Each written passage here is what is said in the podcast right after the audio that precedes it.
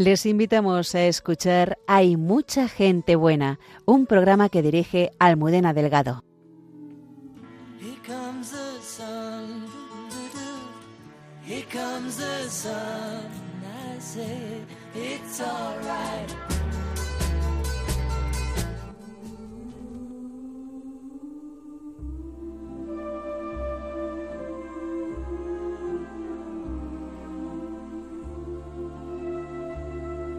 Esta noche nos metemos en la cueva de Belén para descubrir aspectos nuevos y sorprendentes de la primera Navidad.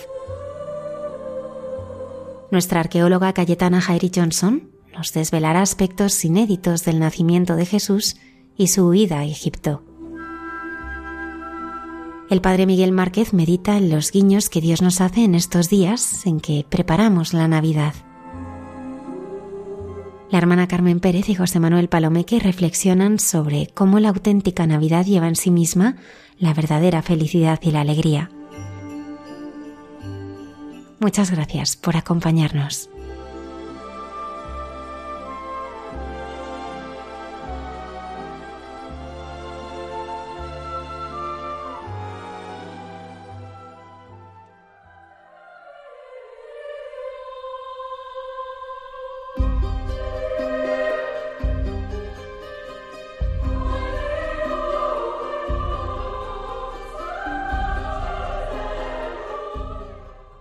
En la meditación del nacimiento de Jesús, que San Ignacio propone en los ejercicios espirituales, invita a ejercitarse a hacerse como un esclavito indigno, viéndolos, mirándolos, contemplándolos y sirviéndolos. Y eso es lo que queremos hacer esta noche nosotros con la ayuda de Cayetana Heidi Johnson, arqueóloga, biblista y profesora universitaria, que desde hace muchos años ha participado en excavaciones en distintos lugares de Tierra Santa. Buenas noches, Cayetana. Buenas noches, Javier, y buenas noches también con cariños a todos los que nos van a oír esta santa noche. Pues vamos a introducirnos, como decíamos, en, lo que vive la Sagrada Familia, bueno, desde que sale de Nazaret, lo que se vive en Belén y posteriormente. Una cosa que siempre llama la atención es que María y José, que vivían en Nazaret, faltan muy pocos días, en principio, para el parto, y se ponen en camino hacia Belén. ¿No podían haber esperado? ¿No podían haber dicho vamos a esperar que nazca y luego iremos?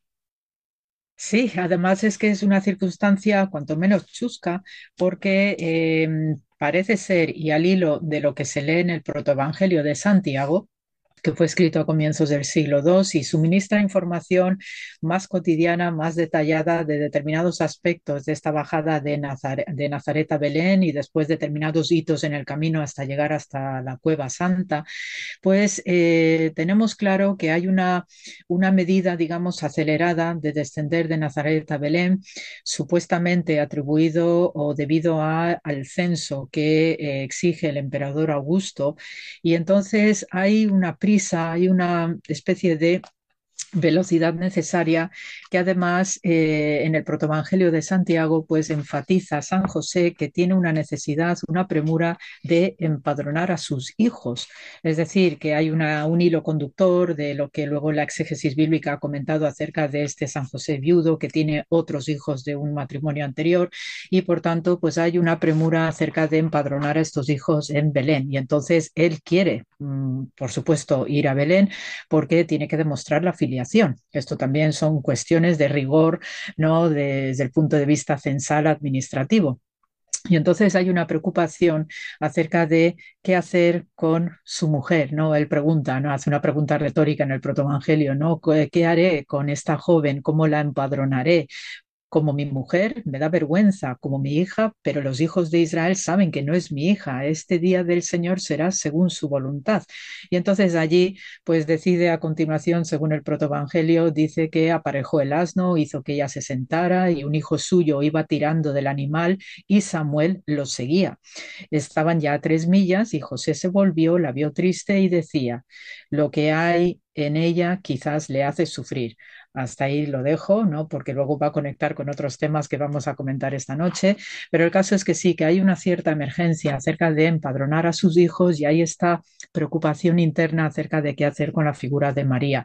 Yo creo que es simplemente una cuestión práctica de administración romana en este periodo y por tanto pues hay esta exigencia de que para empadronar a esos hijos que tiene José de otro matrimonio, no es viudo, pues eh, se hace necesario ¿no? que el padre esté presente para figurar en el censo, dar fe de que son sus hijos. Esto de entrada en esta primera información. Como esto habrá llamado la atención a más de un oyente, es un protoevangelio. ¿Qué, qué valor tienen para nosotros?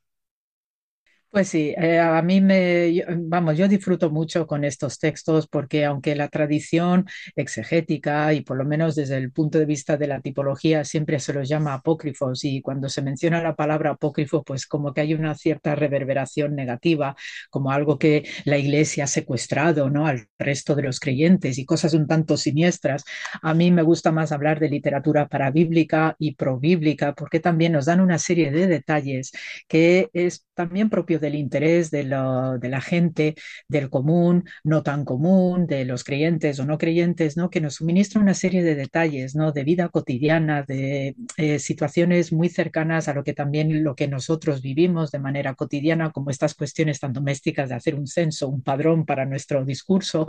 Y entonces, pues, enriquecen mucho, ¿no? dan ciertos detalles que fruto de estos autores que escriben estos textos, como el protoevangelio de Santiago, pues luego nos suministra un filón importantísimo a la hora del pico y la pala.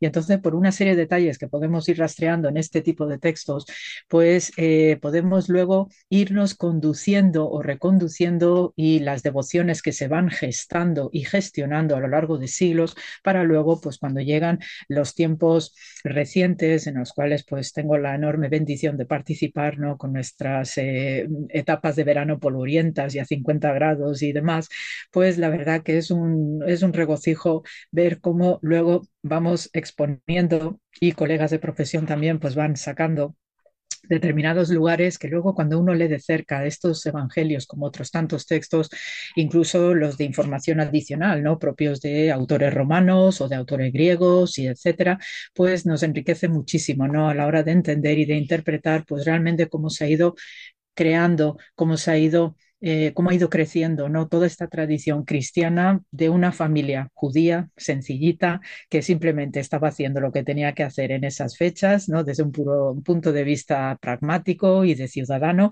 pero que luego nos va a dar también una conducción de lo que es la historia sagrada, simplemente con un hecho tan simple como esto del padrón. Sí, esto hay que recordar que, con los libros que han pasado al canon, los evangelios que conocemos son los que nos dan una información a veces muy concisa. Y sin embargo, todos los protoevangelios, como bien decías, están llenos de datos, de algunos de la imaginación, otros datos de la época, y sin embargo, son muy desconocidos, pero casi nadie se da cuenta que casi todo, la iconografía que tenemos, nacen de los, de los protoevangelios, y, y que por tanto muchas de las imágenes nacen de ahí. Y esto pasa, por ejemplo, cuando cantamos el villancico de Nazaret a Belén, hay una senda, por ella van los que creen, las promesas, y uno va por primera vez a Tierra Santa y baja desde Galilea hacia Judea, desde Nazaret a Jerusalén y a Belén, lo que llama la atención es que lo de la senda idílica no existe, que más bien, sobre todo si bajas por una parte, lo que hay es un desierto. Eh, ¿Cómo sería este trayecto? ¿Cómo lo vivieron ellos? ¿Cómo, cómo se hacían Cosas que ahora son unas horas de autobús, de coche, y entonces eran varios días.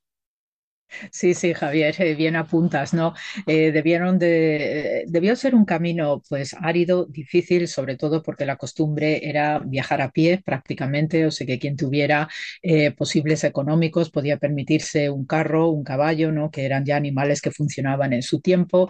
La costumbre más habitual y desde hacía ya tiempo atrás pues es tener un asno y eso también implicaba tener una materialidad económica para permitirse este tipo de animal de carga, pero lo habitual es ir de pie. Entonces, obviamente, el camino debía ser complicado y sobre todo llevando a una mujer que ya está en el tramo final del embarazo, por lo que se lee en el protoevangelio, Y entonces eh, debieron tomar el camino que se dirigía hacia el oriente. Eh, es el camino más factible porque también son caminos que utilizamos hoy. Y debieron tomar este camino hacia el oriente, eh, bordeando la zona sur de lo que es el mar de Galilea, para seguir en paralelo, descendiendo por el Jordán. Entonces, porque también es importante tener un acuífero de agua dulce cerca, pues para poder sostenerse en este camino. Y ya una vez que llegan eh, bajando por este paralelo del Jordán, que habitualmente pues también lo recorremos hoy, ¿no? Cuando queremos ir a Pecheán, por ejemplo, ¿no? Que te sonará, Javier, este sitio, pues eh, uno llegaba tranquilamente a Jerusalén y a partir de allí también de Jerusalén arranca hacia el sur, eh, siguiendo el antiguo camino de los patriarcas, que por algo se llama el camino de los patriarcas, porque fue lo, el camino que utilizaron estos patriarcas bíblicos del Génesis, que también era un antiquísimo camino de época cananea que iba de norte a sur y entonces ese trazado del camino de los patriarcas pues también sirve para las autovías actuales en el Estado de Israel, lo mismo que en nuestro país, en España, pues de las radiales principales que emergen del centro y algunos caminos secundarios pues proceden de la época romana del itinerario antonino, por ejemplo, ¿no? Entonces, pues este tipo de caminos eh, sí se conocían, eran muy, muy habituales eh, su tránsito y especialmente en el tramo ya que va de Jerusalén a Belén, pues ahí tenemos hitos importantes y afortunadamente la arqueología también nos ayuda a desvelar pues por la práctica de la devoción, la peregrinación anónima, ¿no? Porque todo lo que sabemos de estos caminos, itinerarios, prácticas, costumbres, lo debemos a los relatos de peregrinos y especialmente los mejores para mi punto de vista, pues son a partir del siglo 13, 14, 15 hasta el 18 aproximadamente, donde tenemos sí narraciones abultadas, hasta con mapas, con dibujos y muy, muy llenos, llenos de contenidos, de costumbres y de prácticas que se estaba haciendo ya en Tierra Santa, que además enriquece de manera extraordinaria, pues haciendo el ojo hacia atrás en el tiempo para entender qué es lo que estaba haciendo la Sagrada Familia en particular y su contexto y su ambiente. Entonces, cuando eh, leemos de nuevo, ¿no? En el punto que he dejado antes, el, el Evangelio de Santiago, pues que dice José está pensando, ¿no? y ve a María y dice que lo que hay en ella quizás le hace sufrir, dice, José se volvió de nuevo, la vio sonriente y le dijo, María, ¿qué te pasa? Porque unas veces veo tu rostro sonriente y otras triste. Le dijo, porque veo dos pueblos ante mis ojos, uno llora y se aflige y el otro se alegra y goza. Llegaron a la mitad del camino y María le dijo, José, bájame del asno porque lo que hay en mí me da prisas para nacer. Y ahí mismo la bajó y le dijo, ¿dónde te podré llevar para proteger tu pudor? Porque este lugar es un desierto.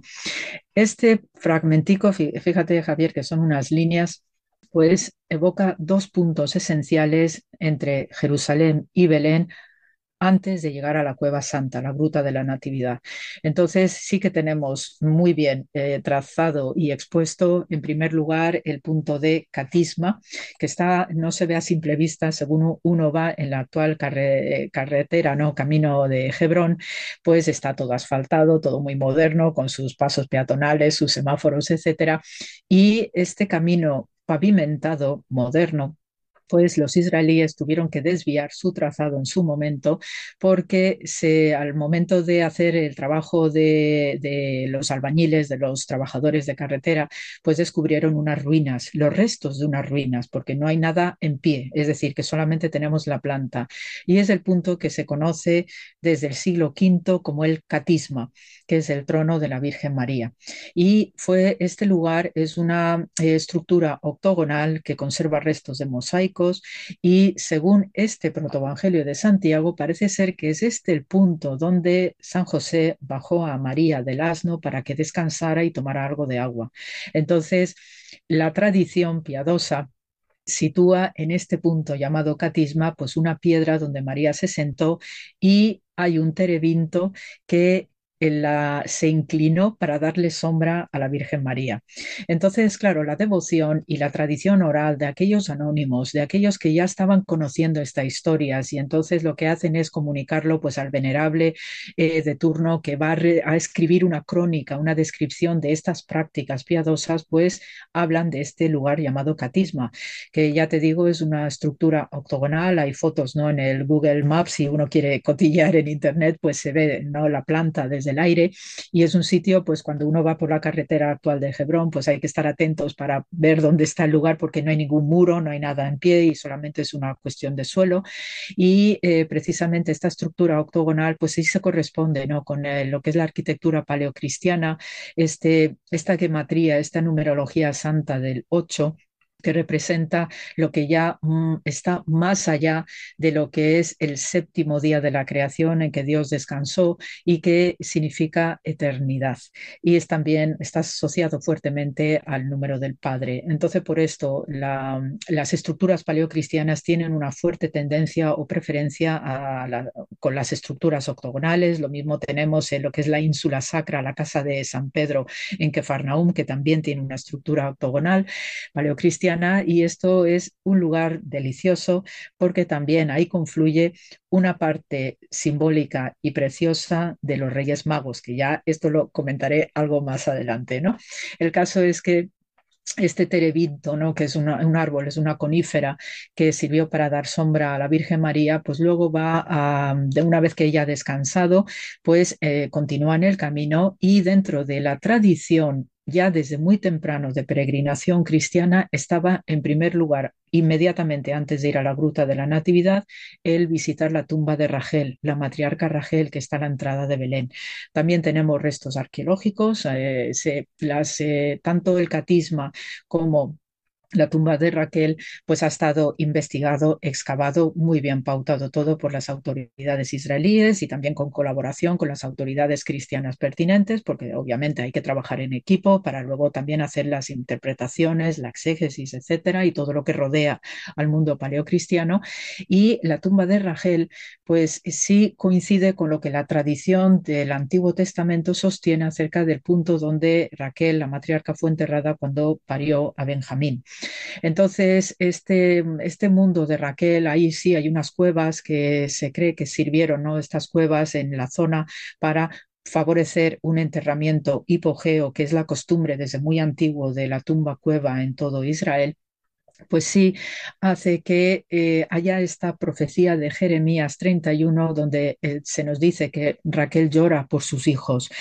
Eh, tiene un sentido interpretado desde el punto de vista de la hermenéutica judía, porque en este punto donde está la tumba de la matriarca Rachel salieron los deportados junto con Jeremías entre ellos, a Babilonia, el exilio de Babilonia, por ahí salieron. Y entonces por ahí, pues Jeremías tiene esta expresión profética al pasar por la tumba de Rachel de estamos yendo en exilio, en deportación, y por eso Rachel vuelve a llorar por sus hijos, porque eh, precisamente Rachel que es madre de José y Benjamín, José representa las tradiciones de las tribus del norte de Israel y Benjamín está unida a la tribu de Judá. Y tanto unos como otros sufrieron deportación y exilio. El norte preferentemente sufrió el exilio de los asirios, ¿no? especialmente en el siglo VIII, que fue muy, muy dura. Hubo, hubo ahí una eh, trasladación de gentes de manera abundante. Y luego en el sur, Judá que incluye a Benjamín, pues también fueron deportados a Babilonia. Entonces, por esto es el llanto de Rachel por sus hijos. en la interpretatio cristiana, que enlaza esta idea de Rachel que llora por sus hijos, pues había que, eh, junto con la tradición judía de peregrinación al lugar de la matriarca Rachel, pues claro, entronca necesariamente con esta entrada de la Sagrada Familia que presta sus respetos como judíos a la tumba de Rachel y continúa en el camino. Y es que además en la tradición judía es a través de este punto donde Israel volverá del exilio y también en la era mesiánica vendrá el Mesías. Entonces, fíjate la relevancia del lugar tan simbólico que es este punto de la tumba de Rachel y qué casualidad que allí tiene que dar sus respetos, la Sagrada Familia llevando en su seno al niño Dios con toda la resonancia mesiánica de fondo, que es propio además de Judá y de Belén de Judá, que esta expresión es típica en todos los relatos mesiánicos, desde el Antiguo al Nuevo Testamento, que Jesús tenía que nacer en Belén de Judá y no el Belén de la Galilea, que existía también por esas fechas. Por tanto, este itinerario y esto que se dice en el protoevangelio de Santiago, pues hace alusión a los dos pueblos, precisamente, a lo que viene heredándose como pueblo de Israel con la matriarca Rachel, este llanto por sus hijos y también como María, igualmente, pues ella dice, ¿no? Que ve a dos pueblos, ¿no? Uno que llora y se aflige y el otro que se alegra y goza, porque ella, claro, lleva en su seno a quien lleva. Entonces, estos caminos, pues formaron parte de la peregrinación desde bien temprano de unos y de otros, ¿no? Y se fueron creando itinerarios de una devoción extraordinaria. Y es más, eh, todos los cristianos que en la interpretatio cristiana hacían esta primera visita a la tumba de Rachel para luego entrar a Belén propiamente dicho y a la gruta de la Natividad, pues interpretan a Rachel como el aspecto contemplativo de la Virgen María.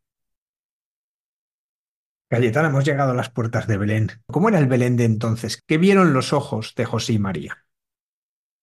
Pues sí, un sitio típico de labranza, de verdad. Yo a veces cuando veo algunos pueblos de nuestra España tan querida, pues veo pueblos, ¿no? Pedanías y sitios muy chicos donde se pastorea, donde hay cultivos de tierra, etcétera. Pues a veces se me asemeja en algunas ocasiones, pues esta tipología de lugares chiquititos de labranza, que además sí tiene una larga existencia. Sabemos que ya desde la época de aquel tiempo del Egipto de los faraones, pues sí sabemos que hay unas referencias, ¿no? Importantes en el, la historia historia egipcia acerca de este Bit Lahumu, que así se llamaba en tiempos antiguos en la lengua cananea, y ya con el tiempo pues se va a convertir eh, mm, en, lugares importantes de control o de vigilancia para asistir en seguridad lo que es Jerusalén y Belén sí se erigió como un, un, puesto ¿no? de vigilancia, de control fronterizo desde el sur y sabemos que físicamente, por lo que además se ve hoy en la basílica, es, la basílica está en el lugar más alto de lo que debió ser esa Belén antigua,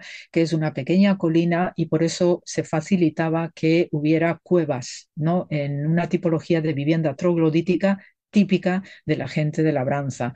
¿no? Igual que sucede en Nazaret, cuando uno visita Nazaret, también eso es una red de cuevas importante, ¿no? Y todavía hay excavaciones en Nazaret que nos contextualizan muchísimo mejor cuál era el hábitat de la Sagrada Familia.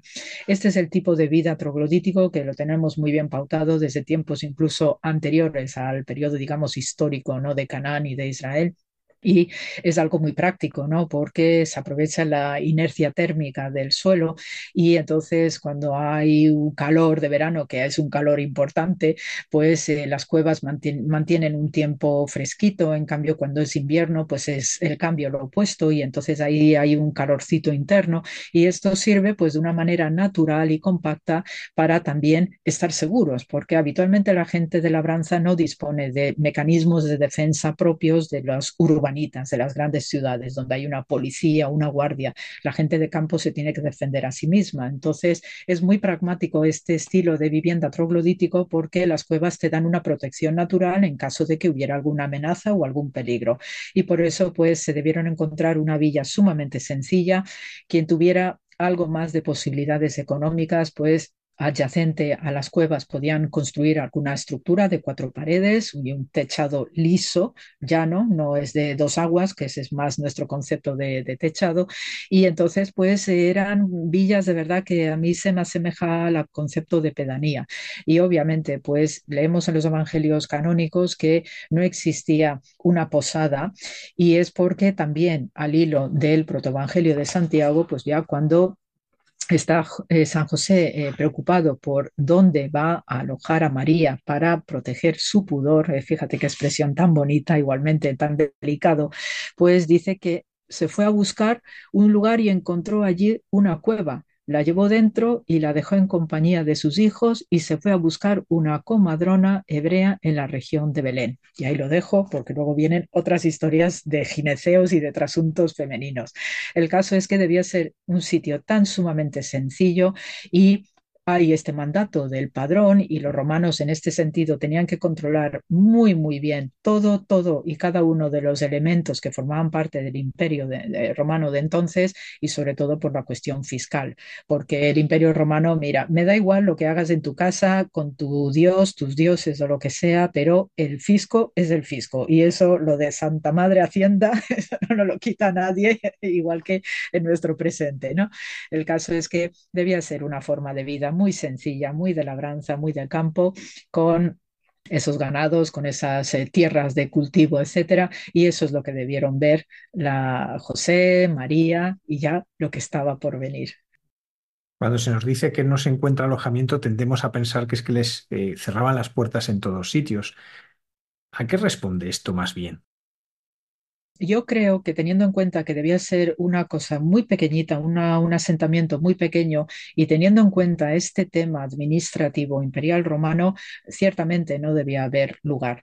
Y dos, también tanto María como José estaban acostumbrados a vivir en cuevas en Nazaret. Entonces, tenemos perfectamente pautado cómo es la forma de vida de Nazaret y esa era la manera de vivir que tenían. Por tanto, pues efectivamente, yo tengo una mujer que está a punto de dar a luz, pues quiero darle un acomodo algo más digno que alguna de las cuevas que haya podido ver, no encuentra un lugar y entonces es ahí que utiliza la cueva que más a mano le viene o que le ofrecen y entonces allí pues lo acondiciona todo para que María pueda dar a luz en condiciones e inmediatamente se va a buscar una comadrona porque obviamente es algo fundamental para hacer los trabajos oportunos, para asistir a la madre especialmente, asistir al bebé, es decir que hay también unas complicaciones adicionales como cualquier parto y por tanto pues esa es la primera preocupación de José porque además el marido no puede estar presente en el parto de sus esposas, en el,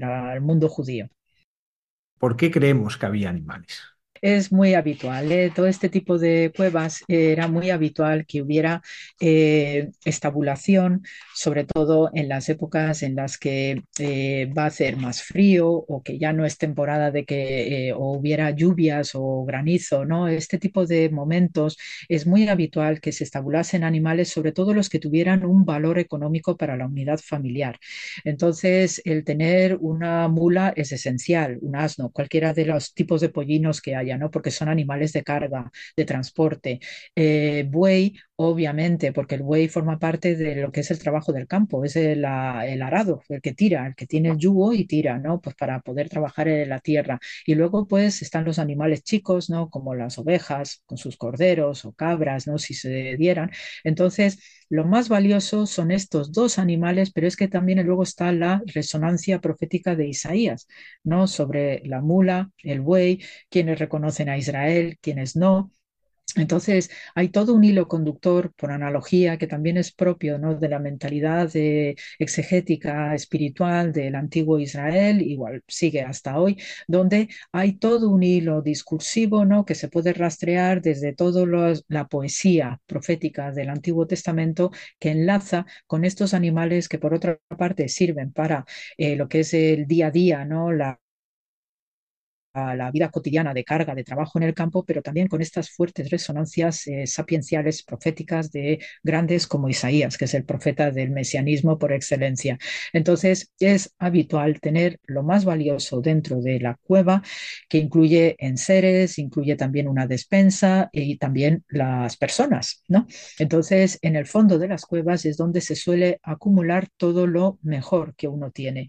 Y por eso, con total seguridad, José puso a María en el fondo de la cueva, donde además está la feliz circunstancia de estos dos animales que proporcionan calor y probablemente suministrarían algún tipo de primer alimento si tuvieran una vaca o algo similar alrededor, pues para también no solamente ya es el calorcito que dan estos animales que proyectan, sino que también es ese motivo de seguridad y de apoyo en el caso de que hubiera algún tipo de emergencia y especialmente para el bebé que está recién nacido y tú tienes que acomodarlo lo mejor posible, que no se nos muera ahí mismo, ¿no? Entonces, vaya desgracia que tenemos. Entonces, hay toda una serie de nociones y es muy habitual ver, por lo que luego observas incluso en el presente, que todavía sigo viviendo, viendo, perdón, sigo viendo en Belén actual cómo hay cuevas que siguen siendo utilizadas para cuestiones de labranza, de pastoreo especialmente, y alguna estructura de ladrillo muy tosca, pero una estructura aneja, ¿no? Entonces, digo, las cosas no han cambiado tanto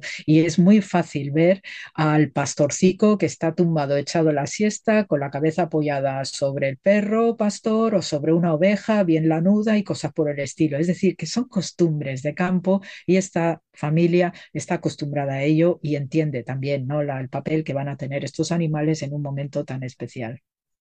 Una cueva en un lugar casi perdido se convierte en el centro del universo. ¿Qué se vivió en aquella cueva?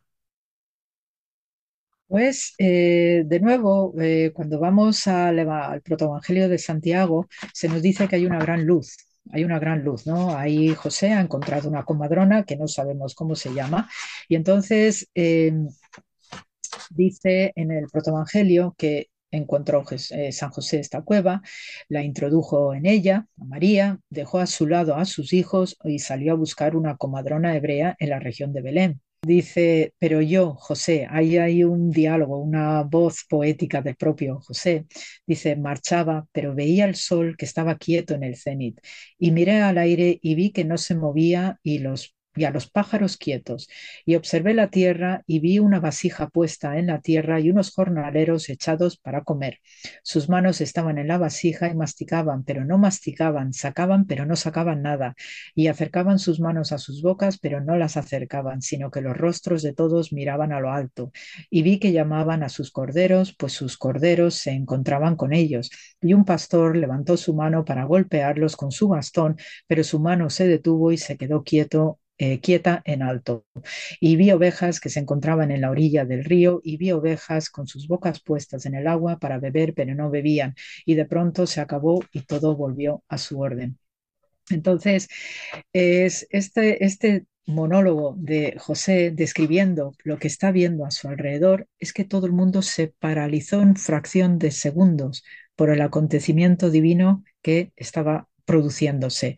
Y es una, una escena que de verdad a veces yo veo algunas películas de estas recientes de ciencia ficción o no, y hay momentos singulares donde también hay ciertas eh, congelaciones de los actores o de los participantes, y yo digo, y leo esto, digo, ya tenían noción este autor del protoevangelio de este tipo de situaciones extraordinarias donde el tiempo humano se paraliza, porque en la nomenclatura hebrea el tiempo de Dios está actuando y por tanto no debe mezclarse el tiempo divino con el tiempo terrenal y por eso tiene que paralizar el tiempo terrenal para que dé lugar la acción maravillosa de Dios. Entonces, esto es una situación extraordinaria. Y después viene José como Adrona y el tema de Salomé esta famosa Salomé, que tenemos su tumba ya localizada y excavada en Israel, que es la que da testimonio del nacimiento virginal de María, junto con la comadrona previa que le asiste, ¿no? Entonces, en esta cueva se produce una luz intensísima con todo lo que hay alrededor paralizado, estas ovejas, estos pastores, todo el mundo está congelado y hay una luz intensísima. Y esto explica también por qué en la Basílica de la Natividad de Belén, desde las primeras proyecciones que hubo de basílica en época bizantina con Constantino y Santa Elena y luego la magnificencia del emperador Justiniano, se entiende por qué la gruta propiamente dicha está llena de lámparas todas las lamparitas que están colgadas, porque lo que quiere representar con este efecto dramatizador del evento santo es esa luz intensa que, según dice el relato, el protoevangelio, se produjo en esa cueva. Claro, la luz mística. Y por eso la gruta de la Natividad está siendo interpretada a ojos de la espiritualidad como una cueva mística, donde uno cuando se va aproximando en todo lo que es la ya la, la el comportamiento y la intervención peregrina cuando uno va entrando en esta basílica y va a emprender el descenso a la gruta de la Natividad, tiene que experimentar esta luz mística sobre su alma y sobre su cuerpo físico. No es cualquier cosa la arquitectura paleocristiana y especialmente en los lugares santos de Israel. Son de verdad elementos extraordinarios llenos de luces, cuando uno está en la Basílica de la Natividad Bizantina y ahora lo que se ve pues es todo el resultado ya de evolución de siglos con lo que dejaron los cruzados en ya en su estadio final, pero todavía conserva esa atmósfera que dejaron los bizantinos y lo continuaron los cruzados de mosaicos espectaculares donde hay eh, teselas que están recubiertas eh, en la parte que pega a la pared de láminas de oro y con las ventanas que hay en lo alto se cruza una luz que reverbera de manera especial en estas eh, láminas de oro detrás de cada una de las teselas de los mosaicos de la Basílica eh, de la Natividad de Belén.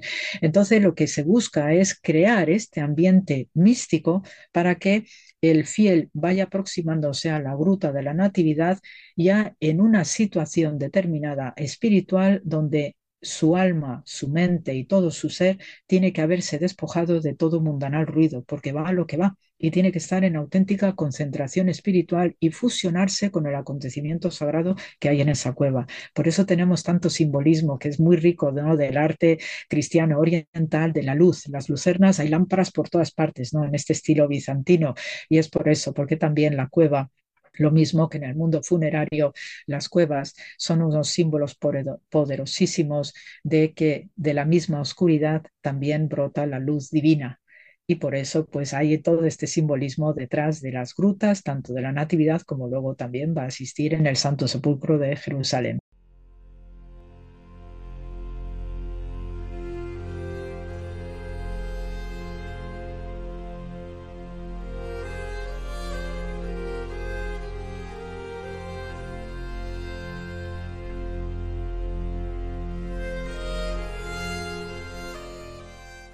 Cayetana ha sacado un nombre a la palestra que es Salomé. ¿Qué sabemos de ella? ¿Quién es?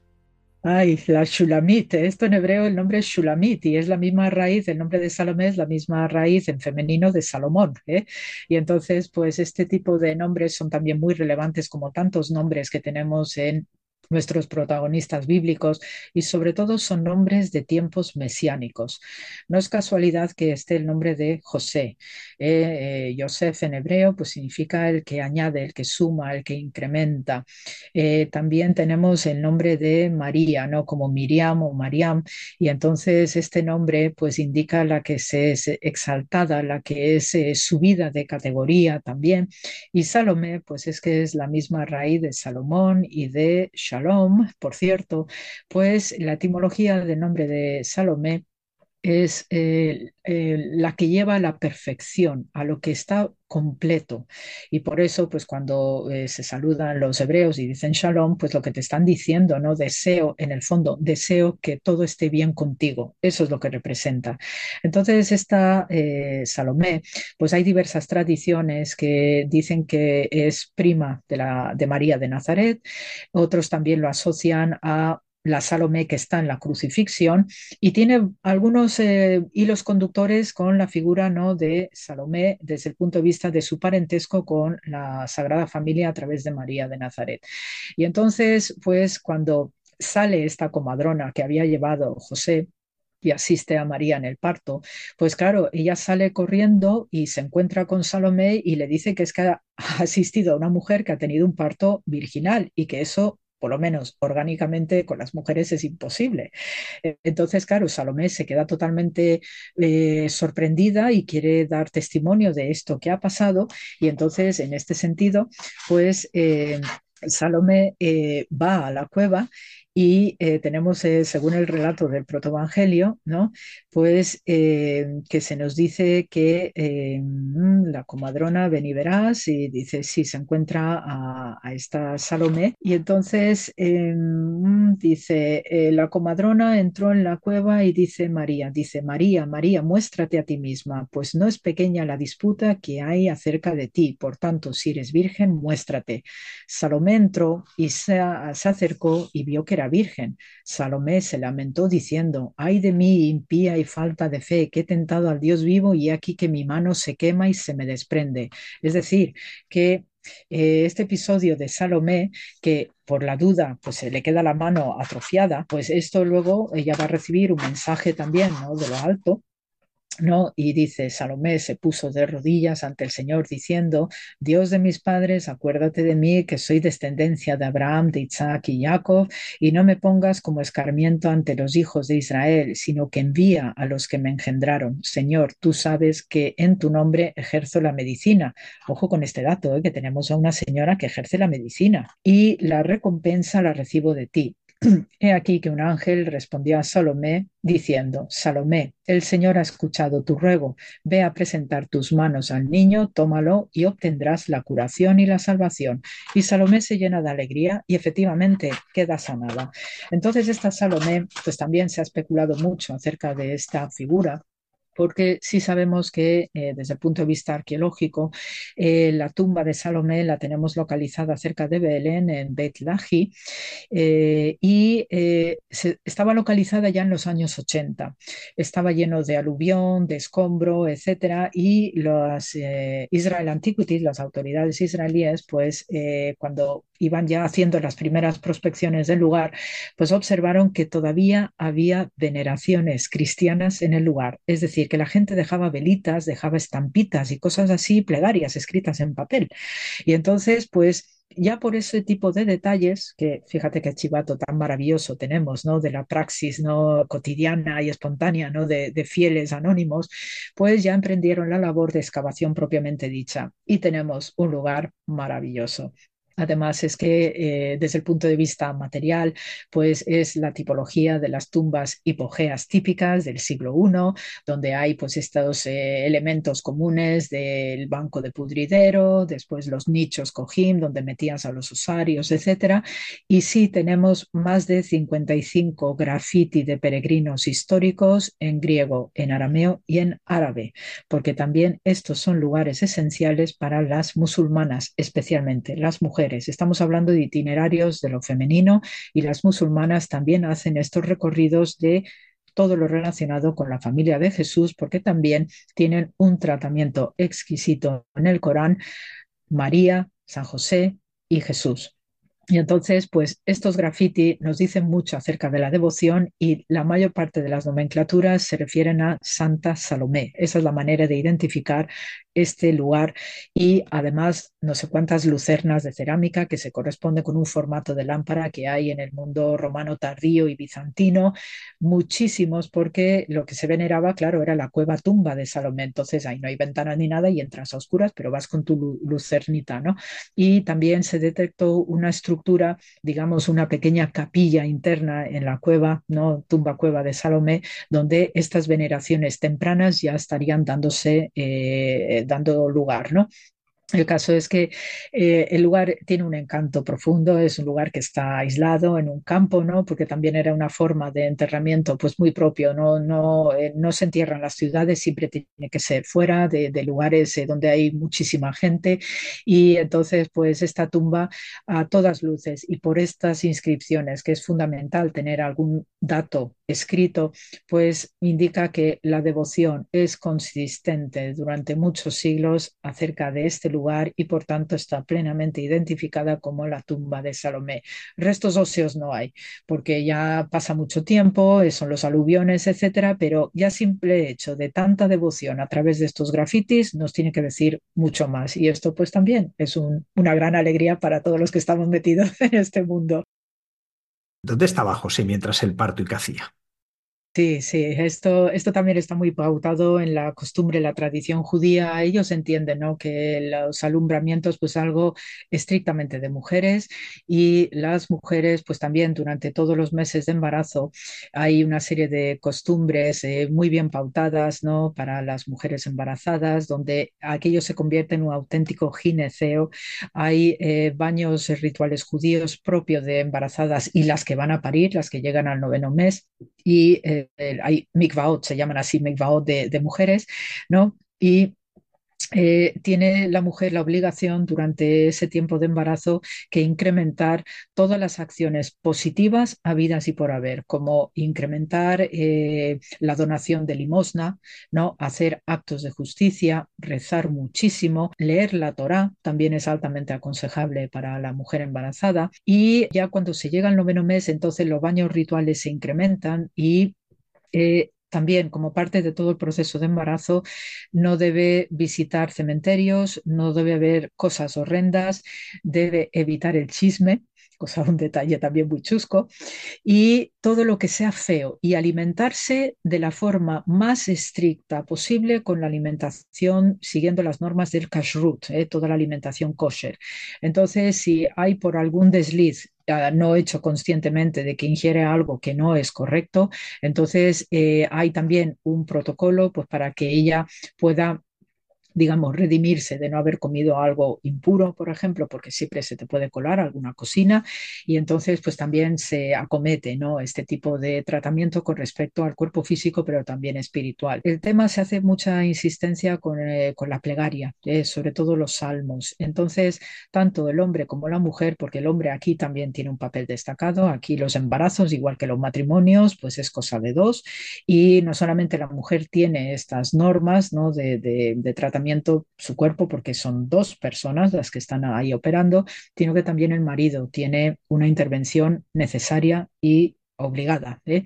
y el marido pues eh, habitualmente está siguiendo una serie de prácticas de ir a la sinagoga también con mayor intensidad, reza una serie de salmos eh, especialmente reza el Salmo 20 todas las noches, que es un salmo mesiánico, por cierto, y repite con cierta insistencia el versículo 7 y el versículo 8. Eh, después ya cuando se produce el noveno mes, pues entonces ahí cuando ya la mujer ha entrado en parto, pues obviamente él tiene que estar fuera, se va a la sinagoga y ahí el jefe de la sinagoga pues le permite al marido eh, abrir el armario santo para sacar en la liturgia del día el rollo de la Torah, porque según está escrito en el Zohar, que es el libro de la mística judía, también compuesto a comienzos del siglo II y tiene una larga trayectoria de escritura y de composición eh, durante siglos, pues se dice que cuando se abre el armario de la Torah,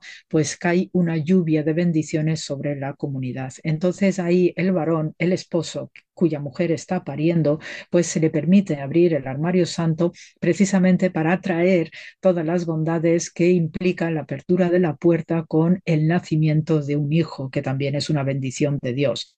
Y en ese momento, pues el marido, además de este de esta acción de sacar el rollo de la Torah, pues está recitando una caterva de salmos espectacular que pues eh, incluyen el Salmo 20, 21, 22, 23, 24, luego pues hay un salto a los salmos exorcistas como el 91, el 121, 122 y así tira millas hasta el final. Entonces, esto es lo que tiene que estar recitando el varón mientras su mujer está en ese momento. Y entonces, claro, imagínate lo que es ese momentazo y especialmente yo me pongo en los pies de San José y me lo imagino este santo varón que tiene siempre una asistencia sobrenatural con esas fórmulas de no temas José, no temas José, pues yo me imagino a este San José de verdad que es un santo varón tan preocupado, tan pendiente porque sabe que ese hijo no es normal en un sentido así entre nosotros, ¿no? Y claro, para él debía ser tal la responsabilidad y tal la preocupación y luego pues está ya la parte de las mujeres, el gineceo, las comadronas y todo esto, ¿no? El papel de las comadronas es algo muy, muy representativo y más cuando se tiene un parto de este tipo, porque eh, sabemos por el Éxodo que hay, junto con Miriam, la hermana de Moisés, cuando están eh, eh, hay, hay, pasajes de comadronas con nombre propio mencionadas en el Éxodo de los israelitas en Egipto, se llaman Shifra y Pua. Y entonces estas comadronas son mujeres muy activas a lo largo de toda esta relación de los israelitas de Egipto con el faraón. Y precisamente son estas comadronas con nombre y apellidos junto con Miriam los que están animando con y las panderetas y demás ayudar a los israelitas al cruce del Mar Rojo que se les ha abierto de manera milagrosa. Y ese es un símbolo importantísimo para Israel de parto del Israel viejo al Israel nuevo, a través de estas aguas que son equivalentes a las aguas uterinas. Por eso, cuando se produce un parto las mujeres, incluso hoy las judías eh, ortodoxas, tienen en mente y mencionan en sus plegarias a Sifra y a Púa cuando están pariendo, porque establecen una conexión necesaria del alumbramiento de sus hijos, como cuando Dios los sacó de Egipto con mano fuerte. Cayetana, además de arqueóloga biblista, profesora, como hemos dicho antes, de colaborar en muy distintas publicaciones como National Geographic, tú también conoces las lenguas de aquel entonces, el arameo, el hebreo. ¿Cómo suena uno de esos salmos, el que tú elijas? ¿Cómo, ¿Cuál era, por así decirlo, la banda sonora que José va entonando mientras su hijo está naciendo? Pues mira, eh, precisamente he seleccionado porque los otros salmos tienden a ser muy largos y porque son muy letánicos también. Y entonces he seleccionado precisamente este Salmo 20, estos dos versículos, el 7 y el 8, y por razones muy concretas, porque es aquí donde se menciona el tema mesiánico y porque eh, este Salmo 20 es el que el marido debía recitar todas las noches antes de irse a dormir. Entonces, ves, la exigencia del varón es altísima y además muy noble y muy recio y lo hacían a conciencia. Y eso es una práctica que todavía sigue hoy, ¿eh? porque yo pues en todas estas pesquisas, pues siempre cuando voy a Israel, no solamente es el pico y la pala, sino que hablo con rabinos, hablo con religiosos, porque también trabajo con algunos de ellos. Digo, oye, tú haces esto, tú haces esto, porque claro, los que conozco que están casados, la mayoría tienen ya dos o tres hijos y demás, yo les pregunto cositas que a mí me resuena por la tradición rabínica que viene de lejos, que son costumbres, que la tradición es muy fuerte en Israel, yo les pregunto, ¿seguís haciendo alguna de estas cosas? Dice, sí, seguimos rezando tal salmo, rezamos lo otro y no sé qué, estamos en la sinagoga cuando la mujer está pariendo y cosas por el estilo, y que bueno, aunque ahora no hay nadie que esté dando a luz en casa, porque para eso tenemos los hospitales, pero sí, los hospitales en eso siguen cumpliendo la misma función. Y de hecho, hasta en esos hospitales los maridos se van a la sinagoga del hospital y hacen la misma función. Entonces, claro, pues todo eso con las modernidades, pero siguen teniendo el mismo comportamiento. Entonces, del Salmo 20 destaco el 7 y el 8. El 7 viene con la numeración hebrea con la letra Zain, porque los números eh, arábigos que nosotros conocemos, ellos utilizan las letras del alfabeto, porque no existe todavía esa convención en la antigüedad de los números arábigos. Y la letra Zain puesto que representa al 7, pues es un número de exaltación, porque es la culminación de la creación y Dios descansó. Entonces, a continuación, el 8, que es este número de la perfección del el número del Padre, estos son los dos versículos centrales de este Salmo 20 y en hebreo, pues dice el 7, Atayadati que Yoshia Adonai Misheho Anehu Mishme Kotsho Begeburot Yesha Yemino. El 8.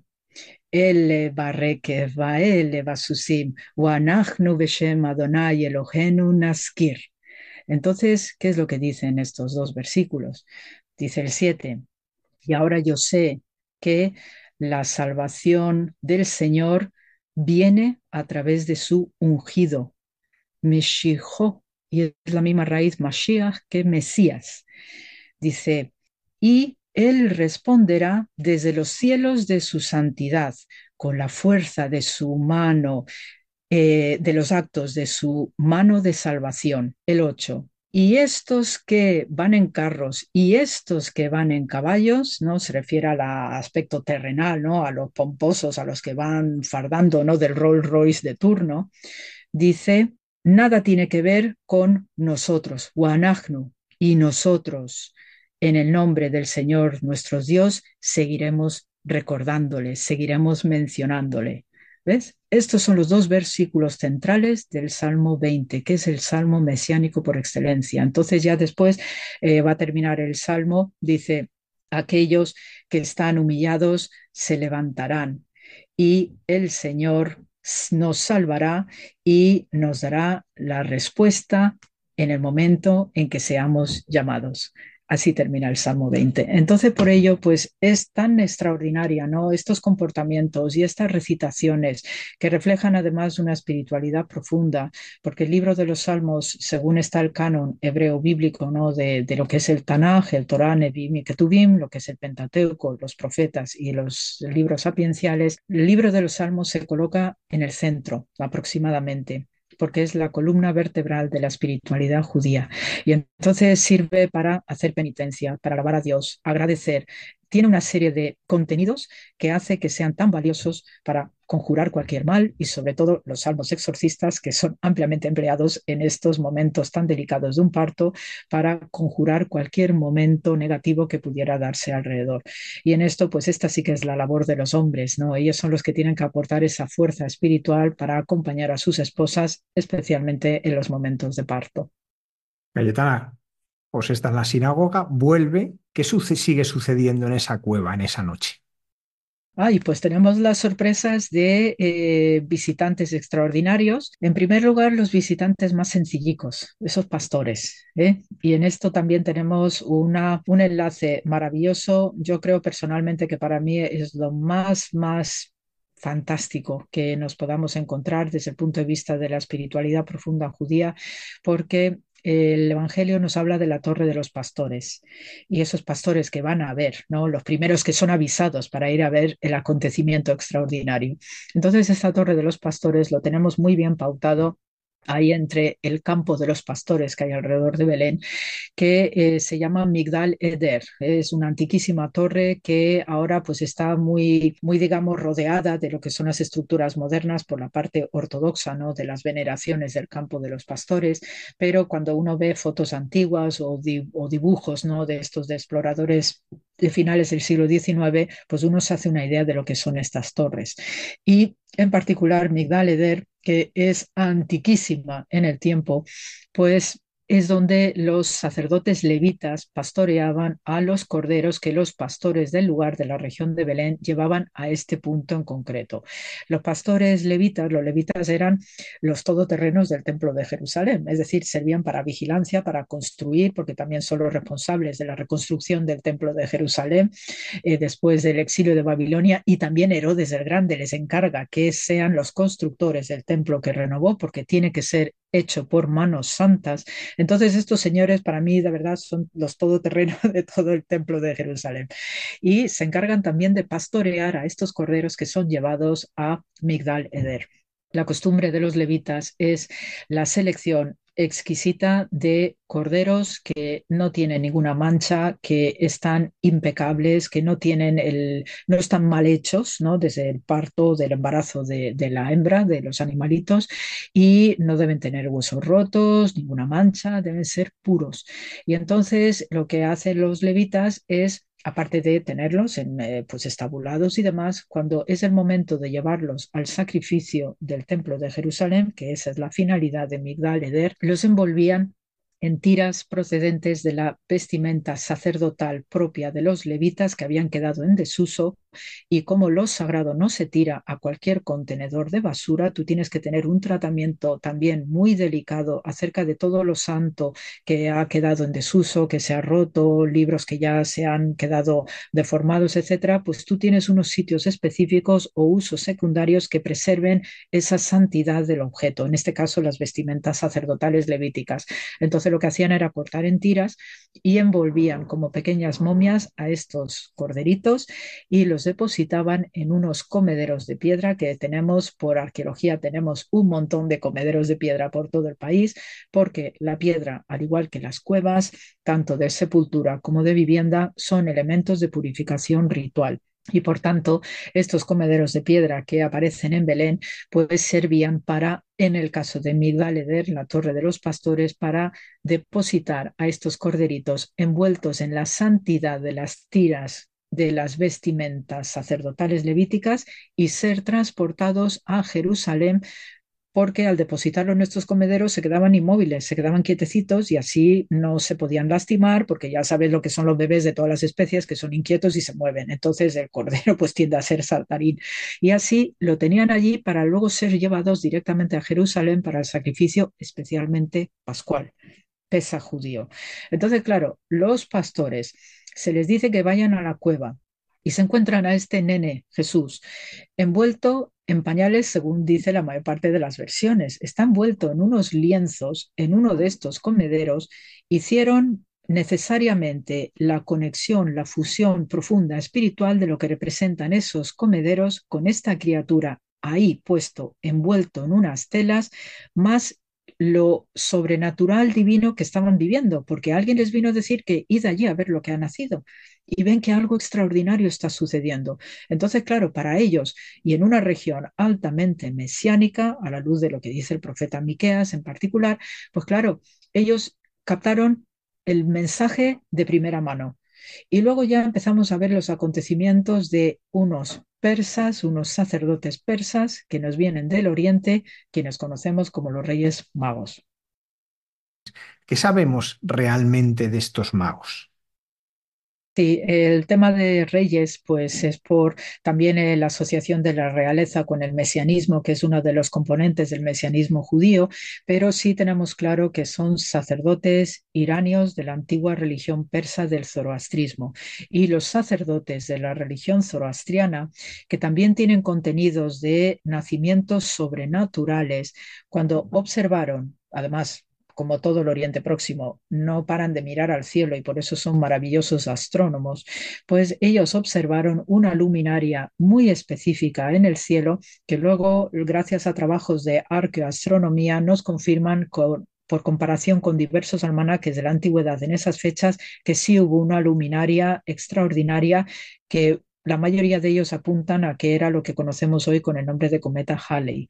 Entonces, cada vez que en el firmamento se veía en diversos almanaques, incluso hasta China, cuando se veía algo así en el cielo distinto, todo el mundo tenía esa sensación de que algo extraordinario iba a suceder. Cada una de las culturas luego lo expresaba, lo verbalizaba en la forma que culturalmente ellos entendían. En el punto, desde el punto de vista zoroastriano, ellos también tenían el convencimiento de que un ser extraordinario iba a nacer. Entonces, la orientación de esta estrella parece ser, por lo que se confirma, que venía de oriente hacia occidente. Y entonces estos Maga 1, que es la forma de conocer a los sacerdotes eh, zoroastrianos, pues emprenden un camino. Con toda seguridad siguieron caminos que son históricos también en la región, como también lo hizo el patriarca Abraham, que sigue pues a la vera del Éufrates y habitualmente se entraba a este Israel como hoy se entraba desde el norte. Y entonces, siguiendo itinerarios muy parecidos a los que hizo el patriarca Abraham, hay que entrar por el norte. Y ellos pues fueron descendiendo según iban viendo los movimientos de esta estrella formidable. Y van bajando, bajando y eh, van a parar a Jericó, donde está Herodes está en esos momentos Herodes. Y entonces tienen este encuentro con el rey Herodes y eh, ellos mismos, pues Herodes no les pide, pues cuando lo encontréis me vais a decir dónde está. Estos sabios se dan cuenta y probablemente porque la fama de Herodes le precedía de rey cruento y sanguinario, pues eh, se dan cuenta en ese momento del peligro que podía suponer que ellos todavía desconocen de la misión ¿no? que, para la cual ellos salen del antiguo Irán. Entonces, em, siguen bajando y eh, precisamente en este lugar del catisma, cuando este camino de Hebrón entre Jerusalén y Belén, pues en este punto de catisma hay una antiquísima cisterna de estas que construye eh, Herodes el Grande. Algunos también lo llevan a la época del rey Salomón. Hay numerosas cisternas como grandes o medianas piscinas para depositar agua y suministrar agua a la ciudad a través de canalizaciones y de acueductos internos.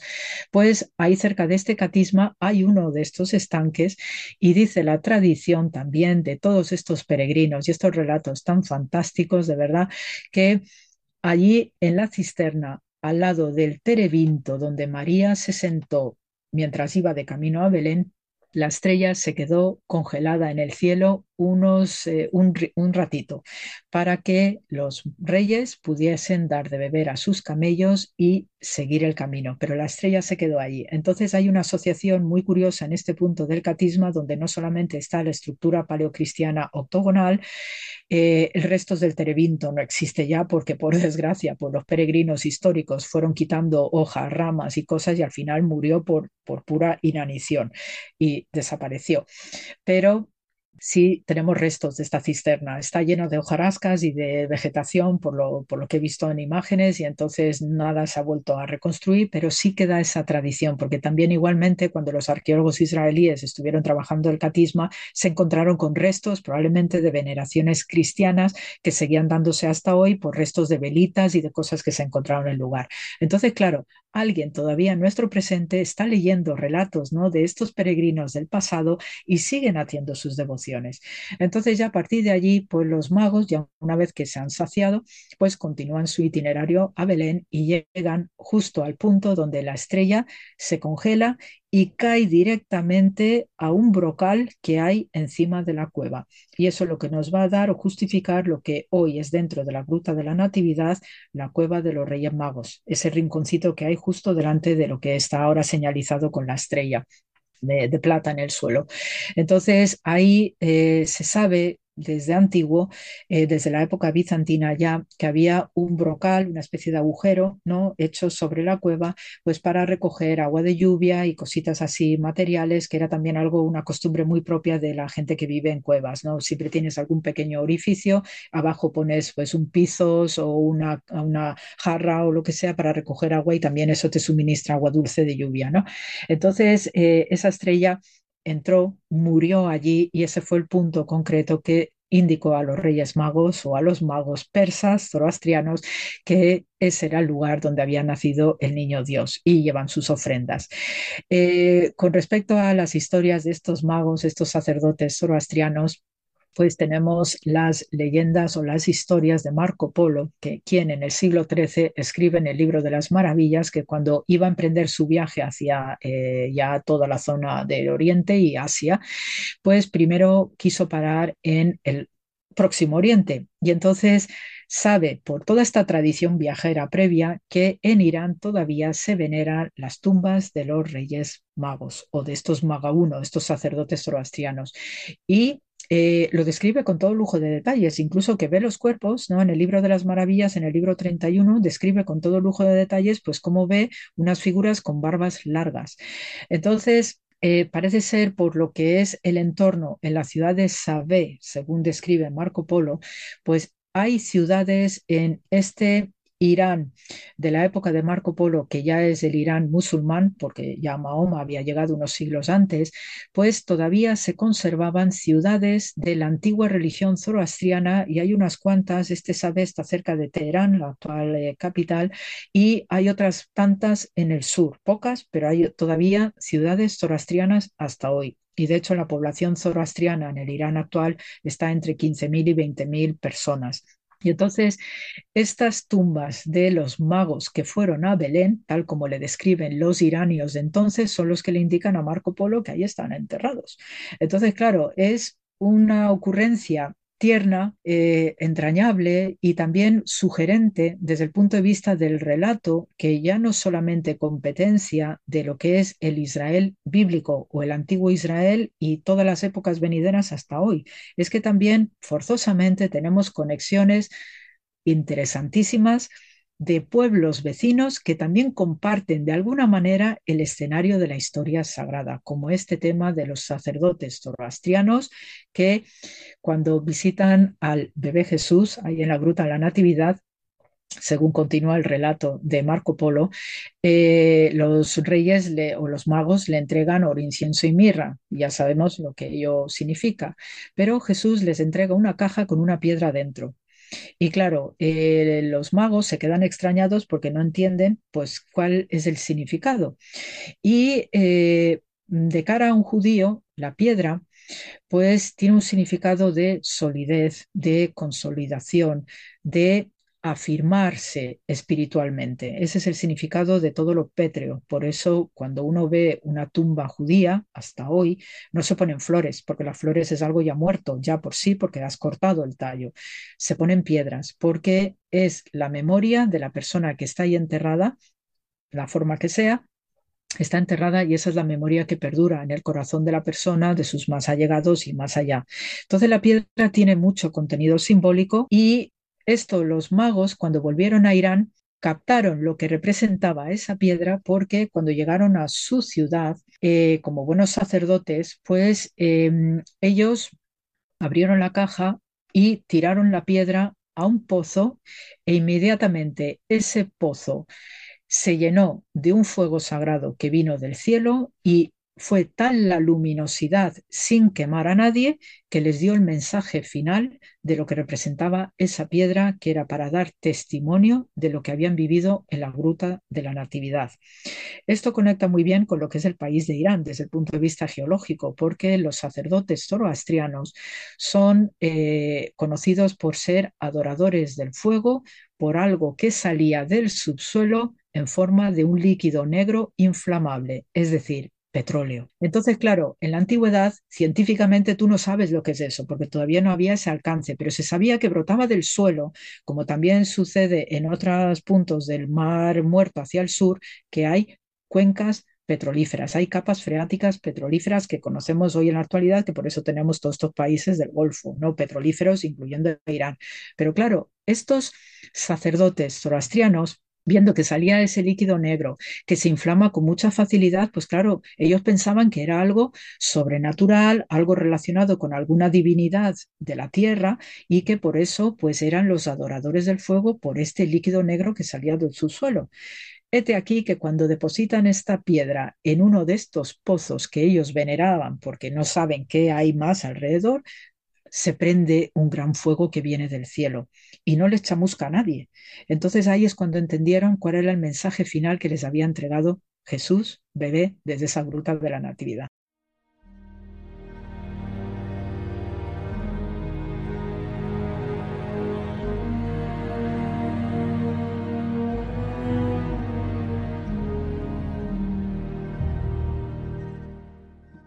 ¿Cómo es el Belén de ahora? ¿Qué, memoria queda de lo que allí aconteció?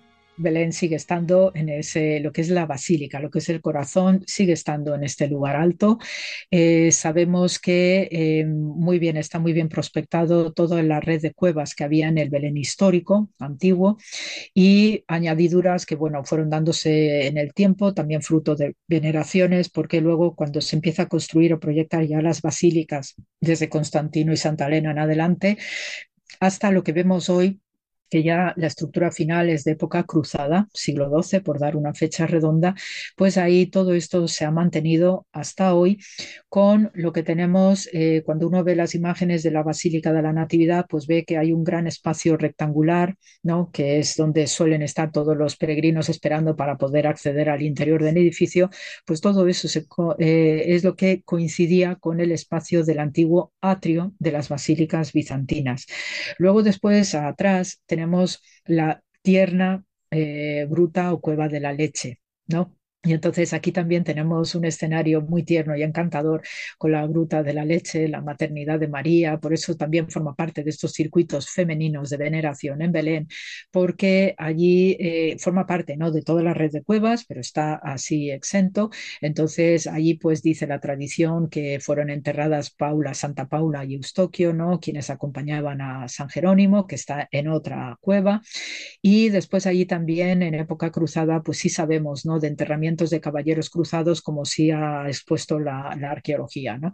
Luego hay diversos niveles de épocas bizantinas junto con las medievales y este lugar pues es especialmente encantador, además hay un icono al fondo ¿no? de María dándole ¿no? pecho ah, porque eh, se cree que en este lugar pues es donde María dio una última lactancia antes de emprender el viaje a Egipto. Entonces, pues bueno, mm, como va a ser un viaje difícil, pues vamos a alimentar bien al bebé porque entendemos que es un camino difícil. Entonces, dice la tradición piadosa del lugar que la, esta cueva, la, lactancia de María al bebé, pues eh, tiene una roca más blanca de lo habitual dentro de lo que es el conjunto de la piedra caliza que es propia de la región. ¿no?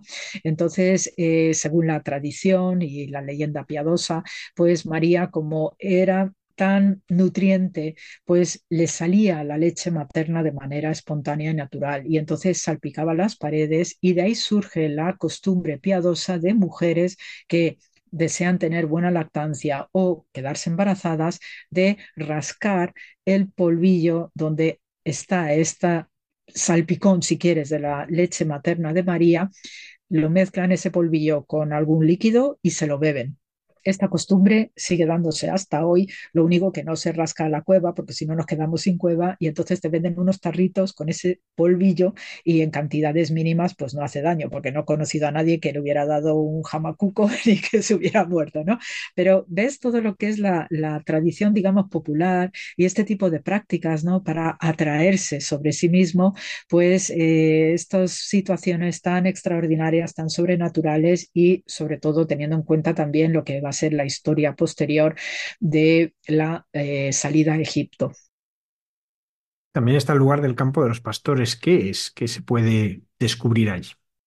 Sí, pues tenemos las veneraciones, obviamente, ¿no? Sé que teniendo en cuenta no solamente este acontecimiento, este hito de Migdal Eder, que forma parte de todo este ambiente del campo de los pastores, sino también lo que representa el lugar, porque fue allí donde estos primeros pastores pues tuvieron esa, esa visión de este ángel que les comunica, que les avisa, ¿no? Id a ver lo que ha sucedido en la gruta y demás.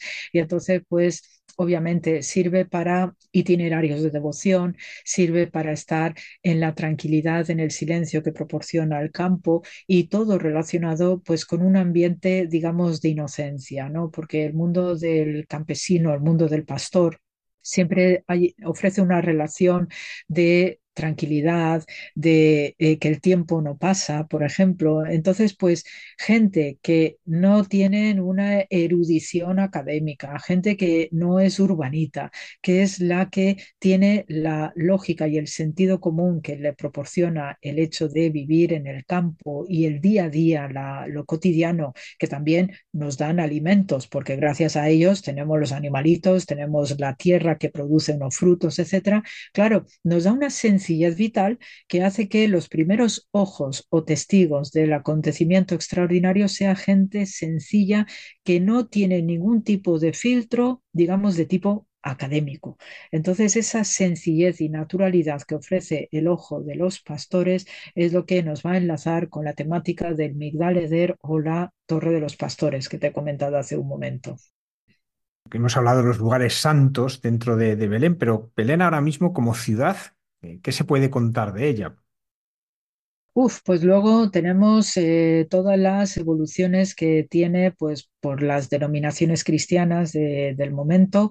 Eh, hay que tener en cuenta que tenemos diversos hitos a la hora de las comunidades cristianas, ¿no? Y digo así en plural bien porque tenemos pues eh, los armenios, tenemos los ortodoxos, tenemos los católicos y de hecho pues eh, por el statu quo, que son todos este firman que establece el mundo turco para poder por lo menos mantener una estabilidad entre todas las denominaciones cristianas, pues después tenemos todos estos añadidos, ¿no? Los coptos, los eh, etíopes también tienen sus pequeñas representaciones en todo lugar porque es la devoción, ¿no? Que además conecta con el desarrollo de lo que es eh, el cristianismo, no solamente hacia el occidente, hacia Asia, sino también hacia todo el entorno, digamos, africano y de la península arábiga. Entonces, estas denominaciones forzosamente tienen que estar ahí presentes porque hay después muchas tradiciones que se van a ir desarrollando, especialmente en relación a Egipto. Eh, uno de los hitos, por ejemplo, cuando uno va a Belén actual, eh, hay muchas tiendas donde se hacen muchas figuras de madera de madera. Hay belenes de madera, los eh, rosarios de madera, los cruces de madera, etcétera, pero mm, buenas piezas de madera, ¿no? Y pulidas y preciosas. Entonces, el origen de esta tradición artesanal de la madera, de troncos de árboles, ¿no? Grandes o chicos, pues viene precisamente por el terebinto del catisma. Y es porque te comentaba hace un momento que este terebinto con el tiempo todos los peregrinos pues querían llevarse algo, ¿no? Igual que por eso en Getsemaní, en el Monte de los Olivos, pues la custodia tuvo que vallar esos olivos también milenarios porque la gente quería llevarse hojitas y claro, al final los estás despeluchando y se te mueren. Entonces, pues no había manera y había que acotar aquello, ¿no?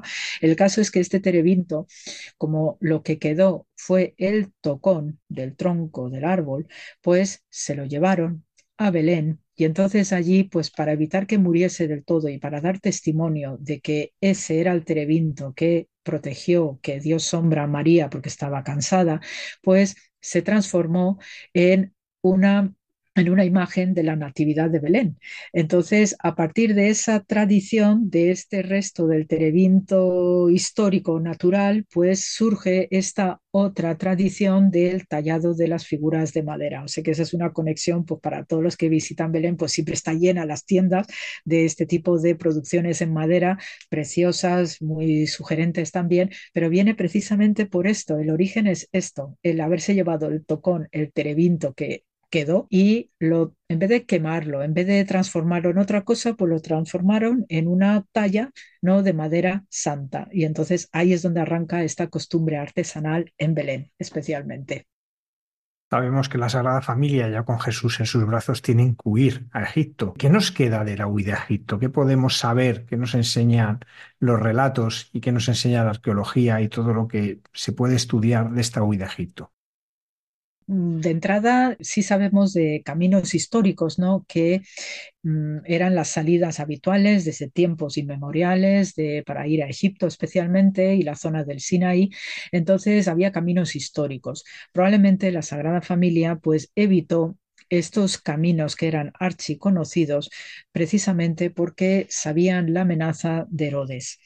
Entonces, eh, utilizaron el camino que eh, sale de Hebrón para cruzar frontera por lo que hoy eh, tristemente oímos en las noticias, el punto de Rafah, que ya existía desde los tiempos de faraones de Egipto.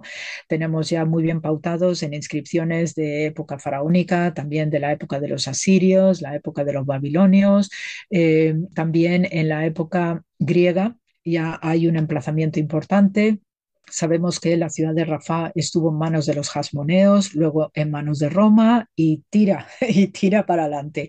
Y de hecho en época bizantina fue una sede episcopal importante y hoy conserva restos, no tiene todavía iglesia cristiana. Entonces, eh, cruzando desde Hebrón hacia Rafah es un lugar desértico, es difícil de transitar y ese es el único camino posible para la Sagrada Familia salir sin ser o tener la percepción de que están siendo perseguidos o amenazados, porque los otros caminos que iban más pegados a la costa mediterránea eso sí que eran altamente transitados y sabemos que allí había guarnición, había pues una policía y que cualquiera en cualquier momento podía dar un chivato no estratégico acerca de esta familia especial. Entonces ellos, pues por pura intuición y por pura seguridad, escogieron este itinerario que es de los más difíciles. Ya una vez que uno cruza este punto de Rafah, pues va a entroncar con lo que es la zona norte del Sinaí. Y de ahí ya se dirigieron según tenemos la tradición copta de la Sagrada Familia en Egipto, que se desarrolla también desde bien temprano, y gracias al patriarca Teófilo de Alejandría, que es considerado papa, porque también los coptos tienen la categoría de papas, ¿no? Es considerado papa, y este buen hombre vive entre finales del siglo IV y hasta el 412 de era cristiana. Entonces él deja una crónica que se conoce con el nombre de Meimar o Minir, ¿eh? deja una crónica que luego los coptos no recogen en una antología llamada Senexcar, que eh, recoge lo que este patriarca Teófilo de Alejandría escribe porque se le apareció en una revelación la Virgen María contándole cómo fue su vida en Egipto.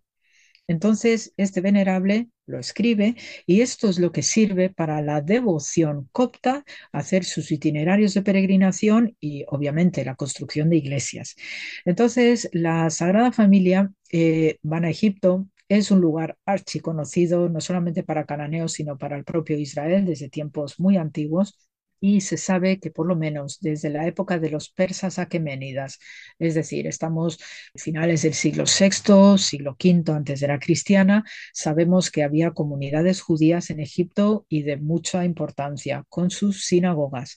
Entonces, lo que hace la Sagrada Familia, pues ir a las comunidades judías y entonces está muy bien tipificada todas estas comunidades eh, judías egipcias y suelen coincidir especialmente alrededor del delta y del Cairo en particular. Y es allí donde van a estar eh, viviendo, a veces eh, pues teniendo que irse corriendo, porque, por ejemplo, hay una ciudad en este entorno, ¿no? Como Tel Basta, se llama así, donde dice la tradición copta que el bebé Jesús hizo una fuente y que también los ídolos de la ciudad cayeron al entrar la Sagrada Familia y esto provocó que la Sagrada Familia tuviera que abandonar. Luego hay muchos relatos en estos itinerarios coptos ¿no? de la Sagrada Familia en Egipto, gracias al patriarca Teófilo, que eh, se van moviendo de norte hacia el sur eh, y debieron estar en Egipto unos cuatro años. En el conjunto eh, debieron hacer unos dos, 2.000 kilómetros y se tarda de entrar de Belén a Egipto 14 días y el regreso pues era mayor porque volvieron desde el sur, desde el sur de Egipto, volvieron hacia el norte para volver a atravesar la parte norte del Sinaí y entrar de una manera estratégica por la costa para no volver a Belén. Es decir, que decidieron no volver a Belén porque había todavía riesgo, había un momento convulso con el fallecimiento de Herodes el Grande y los hijos que dejó en las tetrarquías y por tanto pues estimaron más prudente volver a Nazaret, volver a una vida simplísima que había en la Galilea de entonces antes de irse a Belén porque en Belén el ambiente estaba bastante revuelto. Entonces, eh, siguiendo con estos itinerarios de la Sagrada Familia de Egipto, pues no solamente digo por hitos importantes, ¿no? Tenemos, hay un itinerario muy, muy interesante que además cada punto merece una investigación exhaustiva y eso sería ya para otro temazo de, programa, pero por ejemplo tenemos el lugar de Sakha que dice aquí que se conserva el pie de Jesús porque hay una roca donde Jesús dejó la huella. Entonces esta piedra pues la tenían los coptos, los sacerdotes coptos de allí, la tenían bien escondida y ahora pues lo puedes venerar y ver, ¿no? Luego también hay otro sitio, Matarilla o Matatarilla también, que están todos alrededor de, El Cairo. Y dice también que uh, era un sitio excepcional donde había muchos árboles sicomoros y entonces que María también solía protegerse del sol picante de entonces eh, bajo los árboles de sicomoro. Siempre hay un árbol relacionado con el discurso femenino de María, ¿no? En todos estos itinerarios de Oriente. Igualmente hay fuentes en muchos sitios en todo este recorrido copto de la Sagrada Familia en Egipto, hay muchos sitios donde hay pozos que surgen espontáneamente para ayudar a la Sagrada Familia. Y la mayoría de ellos se te suelen contar que María utilizaba estos pozos para lavar ropas y bañar al bebé Jesús o al niño Jesús. Es decir, que hay todas estas tradiciones de ternura, de vida cotidiana, lo que hacen las madres con sus hijos, etcétera, ¿no? Luego hay un sitio que especialmente me es muy llamativo por estas conexiones que hay con el Antiguo Testamento, que es la iglesia de Abu Serga o el Padre Sergio, San Sergio, donde también está en el entorno del barrio antiguo del Cairo. Y esta iglesia eh, tiene una gruta donde la Sagrada Familia vivió, también se refugió allí, y está vecina a lo que es el barrio judío de entonces, de la antigüedad. Y eh, justo detrás eh, se conserva la sinagoga, donde en esta sinagoga se preserva el pozo donde la hija del faraón pudo rescatar a Moisés porque vecino y desde el punto de vista arqueológico están restos del palacio de Ramsés II. Fíjate qué, acontecimiento. Y allí hay una gruta donde la Sagrada Familia se refugió, que forma parte de lo que es la comunidad judía desde antiguo, con estas tradiciones añadidas relacionadas con Moisés. Entonces, claro, para mí son hitos de verdad fantásticos, formidables, y de una ternura extraordinaria. Eh, luego hay un punto en el Nilo que también para salir del Cairo a través del Nilo se llama Maadi y allí se conserva, dice la tradición copta, que la Sagrada Familia mm, se embarcó para irse hacia el sur de Egipto y porque el sur de Egipto pues es otro ambiente, también eh, uno pasa más desapercibido que lo que es la zona del delta donde está precisamente el Cairo y Alejandría y todos estos sitios tan cosmopolitas, pues ellos prefieren irse a lo discreto, a estar lo más aislados del mundanal ruido, ¿no? Y entonces se tomaron este barquito por el Nilo y en este punto de Maadi hay otra iglesia que se, también tiene sus veneraciones importantes por, por, los coptos, donde se conserva en el escalón de embarcadero la huella donde pisó la Sagrada Familia para subirse a un barco. Y entonces se fueron hacia el sur. Y ya después, pues en el plazo de estos cuatro años que debieron estar en Egipto, pues ahí ya reciben aviso de que ya pueden volver a su país, ¿no? Y entonces ahí emprenden de vuelta el camino hacia el norte y hay una doble tradición según los coptos. Por un lado, que tomaron un barco en Alejandría y se fueron por el Mediterráneo hasta lo que es hoy aproximadamente Haifa, el Monte Carmelo, y hay una tradición más sólida que volvieron por tierra cruzando de nuevo por donde habían venido el norte del Sinaí, cruzaron este punto de Rafah y sí tiraron por la zona mediterránea para evitar el centro del país, evitar pasar por Belén, evitar pasar por Jerusalén y sí fueron yendo por la costa para evitar cualquier tipo de ruido relacionado con el centro de poder político, también donde estaban los romanos, etcétera, etcétera. O sea que evito todo ese mundo y me voy por lo más alejadamente posible. Y ahí es cuando vuelven a Nazaret y ya tenemos otra parte de la historia de la Sagrada Familia. Cayetana Heidi Johnson, arqueóloga biblista, pues muchísimas gracias por habernos llevado esta noche hasta la misma cueva y haber podido, como decíamos al principio, explicaba San Ignacio en sus ejercicios, oír, ver, sentir lo que en la noche de Navidad, en aquella primera noche de Navidad, se vivió. Y muchísimas gracias también por tu sección semanal, Jesús en su tierra, que tanto nos ayuda a profundizar en lo que nuestra fe nos enseña. No, y sobre todo yo estoy mucho más agradecida a vosotros por estas ocasiones de comentar estas cositas que se pasa a veces desapercibido y profundizar más en todos estos itinerarios que a mí también me fascinan personalmente y además es que te dan mucha más curiosidad por ver y tocar y sobre todo vivir de cerca lo que estos peregrinos históricos anónimos han llevado haciendo durante tantos siglos y que sirven todavía para que en nuestro presente, los que vamos con el pico y la pala, podamos exponer gracias a lo que este pasado nos dejó. Así que, como siempre, para todos los que nos estén oyendo, pues paz y bien, como siempre digo, y con mucho amor. Ya hasta la siguiente grabación. Gracias, Javier. Muchas gracias y feliz Navidad. Feliz Navidad.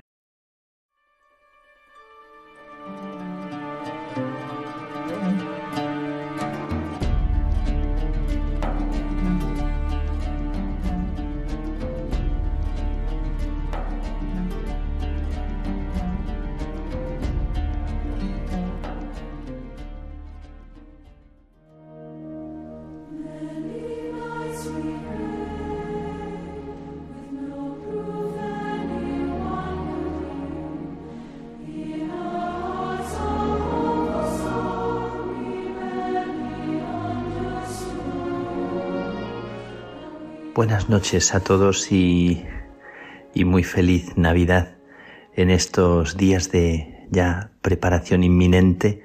Estamos ya a un día de celebrar, un día y medio de celebrar ya la Nochebuena y quiero acercarme a cada uno, a cada una para con vosotros hacer silencio y acercarme con, con pies descalzos y con eh, este sobrecogimiento que, que inspira este final del tiempo del Adviento que hemos recorrido con María, una mujer embarazada que está en camino y que se ha puesto en camino con, con alegría, con confianza, recordando en ella el misterio de, de un mundo que está en camino y que con tanta vida por dentro camina en la incertidumbre, camina siempre en la precariedad, en, en la incertidumbre de lo que viene por delante, en un mundo tan lleno de inquietudes, de desasosiegos, de, de incertezas que nos acosan. Y sin embargo, un mundo, si me lo permitís, preñado de vida, lleno de, de brotes que anuncian una vida que está ahí y que no derriba nada de lo que humanamente destruimos o amenazamos con destruir. Quiero acercarme al misterio de Navidad otra vez con el corazón de un niño que, que se pone con, con toda su atención, con todos sus ojos abiertos ante la maravilla de, de lo que sucede delante de Él, como visto por primera vez, como si tuviéramos que rescatar esa capacidad de asombro que está en todos nosotros, a veces tan dormida o tan herida o tan maltratada por tantas noticias que nos hacen estar acostumbrados a, a imágenes que son sobrecogedoras, que son descarradoras y que, sin embargo, no deberían quitarnos el, el susto, la sorpresa, la rabia o, o el llanto. Quiero celebrar la Navidad con vosotros con esta actitud de quien se deja maravillar y recogiendo todo lo vivido durante el año en tantos rincones del mundo, en tantos lugares. Ahora estoy aquí, en Roma, eh, podríamos decir solamente en Roma y nada más que en Roma. Cada lugar es tierra santa y cada sitio es especial. Aquí, pasando como estoy casi todos los días cerca del Vaticano, eh, cuando voy y vengo a otra de nuestras casas, eh, más allá del Yanícolo, de esos lugares tan, tan bonitos a compartir con hermanos de uno y de otro lugar. Paso cerca del Vaticano, paso cerca de tantos sitios eh, especiales y, y centro de, de, nuestra iglesia, como es centro de nuestra iglesia, cada lugar, cada iglesia y, y cada corazón de un ser humano, que es eh, el centro de, de la iglesia. Quiero con vosotros rezar y darle gracias a Dios y, gozarme de todo lo vivido durante este año, todo lo, lo que se nos ha regalado, también todo lo que hemos sufrido, todo lo que hemos eh, observado y todo lo que por dentro nos ha inquietado. También momentos de, incertidumbre, momentos de soledad, momentos de dolor. Os confieso también momentos de, de ansiedad o momentos también de, de oscuridad, momentos de, de no saber, que recuerdan mucho lo que se celebra en la Navidad, tan bonita, tan llena de, de cosas que aparentemente son luminosas y son eh, bellas, aparentemente y sin embargo atravesadas de, de soledad, de incertidumbre, de desamparo. No se nos escapa que la Navidad eh, fue la primera Navidad un misterio de desamparo, de, de desolación, de incertidumbre, de angustia, eh, con la lectura que podamos y queramos hacer de, de lo que sucedió en aquella Navidad, en aquella primera Navidad, las estampas y las imágenes que nos mandan durante estos días de una mujer que va en un, en un burrito o en un caballo o como queráis y va acompañada de José, de un hombre que va a pie, esas imágenes que nos pintan y que se nos, se nos eh, hacen presentes como con esa incertidumbre de dónde nacerá. No hay sitio en la posada, es una imagen y una palabra eh, desgarradora, pero que tiene que ver con la verdad de nuestro tiempo y más allá de mis palabras, que no quieren ser redondas, tienen que ver con, con algo que, que es realmente desolador en nuestro mundo. Tanta gente que, que vive en el desamparo, que vive sin, sin encontrar sitio en la posada, y esto no se refiere a simplemente a refugiados o a personas que, que van de un país a otro, se refiere a cada ser humano, a personas que tenemos muy cerca, a personas que a veces no encuentran posada en nuestro corazón, en nuestra atención, en nuestra escucha, en nuestra mirada. Es un examen para cada uno de nosotros, es un examen para mí, un lugar en la posada de tu corazón para cada persona y un lugar con calidad, un lugar con calor, un lugar donde la otra persona que, que pasa a tu lado siente que, que tiene un sitio y una dignidad en tu manera de acogerle. Bueno, pues quiero celebrar esta Navidad de una forma nueva, quiero celebrar esta Navidad en mi propia mm, pobreza, en mi propia fragilidad, como hogar, como casa, como lugar que dé asilo, que dé cobijo al otro, quien quiera que sea. Y también pensad en aquel que parece más seguro de sí, que parece más pleno, que parece más cubierta su necesidad, también en ese, que tu actitud sea una actitud de, de acogida y de calor. Eh, he visitado nuestra comunidad del Teresianum y acaba de llegar un hermano pequeñito, un hermano que parece frágil, que viene de, de otro país, viene de Madagascar y se presenta eh, con pocas palabras en italiano, pero queriendo hablar con todos, con una actitud de apertura, de frescura, con una actitud tan, tan bonita y viene para servir, viene para ayudar, viene para acompañar y habla cuatro palabras en, en italiano y se acerca a todos con, con una actitud de, de ingenuidad y, y, tan de frescura, tan de disponibilidad que me, me sobrecoge. Ha llegado otro hermanito a nuestra comunidad también de la Casa General que viene de México con una actitud tan, tan bonita, tan, tan de querer trabajar, tan de querer abrirse, tan de querer que sus manos sean manos para servir os confieso que me conmueven estas personas que, que viniendo de otros mundos y haciéndose presentes, eh, están con las manos vacías para, para servir, para acompañar, para, para trabajar. Eh, quiero dar gracias a Dios porque también estos días he asistido a una profesión solemne de una hermanita, Clara Benedetta, en un lugar precioso que se llama Arezzo, en Italia.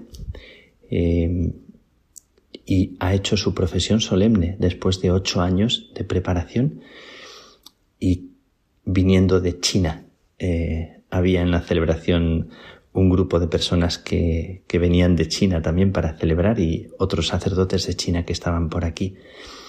Y compartíamos y comentábamos cómo ella ha sido capaz de hacer un largo viaje para llegar a un sitio donde ha encontrado un hogar y donde ella misma se ha convertido en hogar para los demás.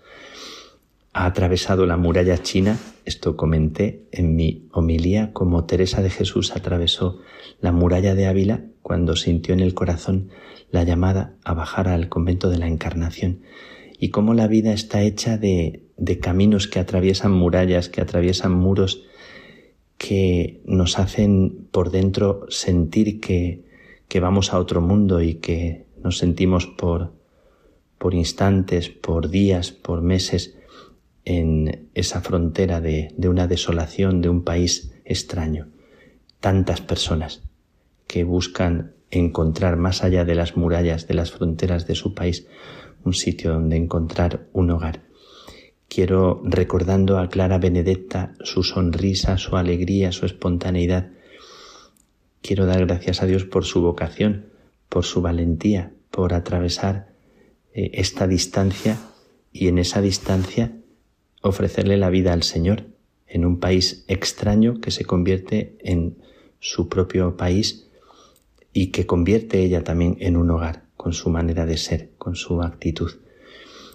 Clara Benedetta eh, estudió medicina tradicional china y trabajó también con enfermos mentales y, y se dedicó a, a, cuidar de las personas que tenían necesidades especiales y luego sintió la necesidad de cuidar la vida de los demás a través del silencio, a través de la oración, a través de su calidez humana y de su sonrisa. Me parece preciosa su, su vocación y me parece que tiene mucho que, que decir a, a nuestro mundo. Doy gracias a Dios por las personas que durante este año han atravesado la muralla de su, de su propia soledad, de su propia fragilidad para dar la mano a otros, para pensar en otros, para acoger, para arropar, para cuidar la vida de los otros. Vamos a celebrar la Navidad, eh, no quedándonos encerrados en nosotros mismos cada vez que sentimos nuestra propia fragilidad o nuestra propia pobreza, que es tantas veces, siempre aparece alguien delante al que hay que abrazar, al que hay que cubrir, al que hay que sostener.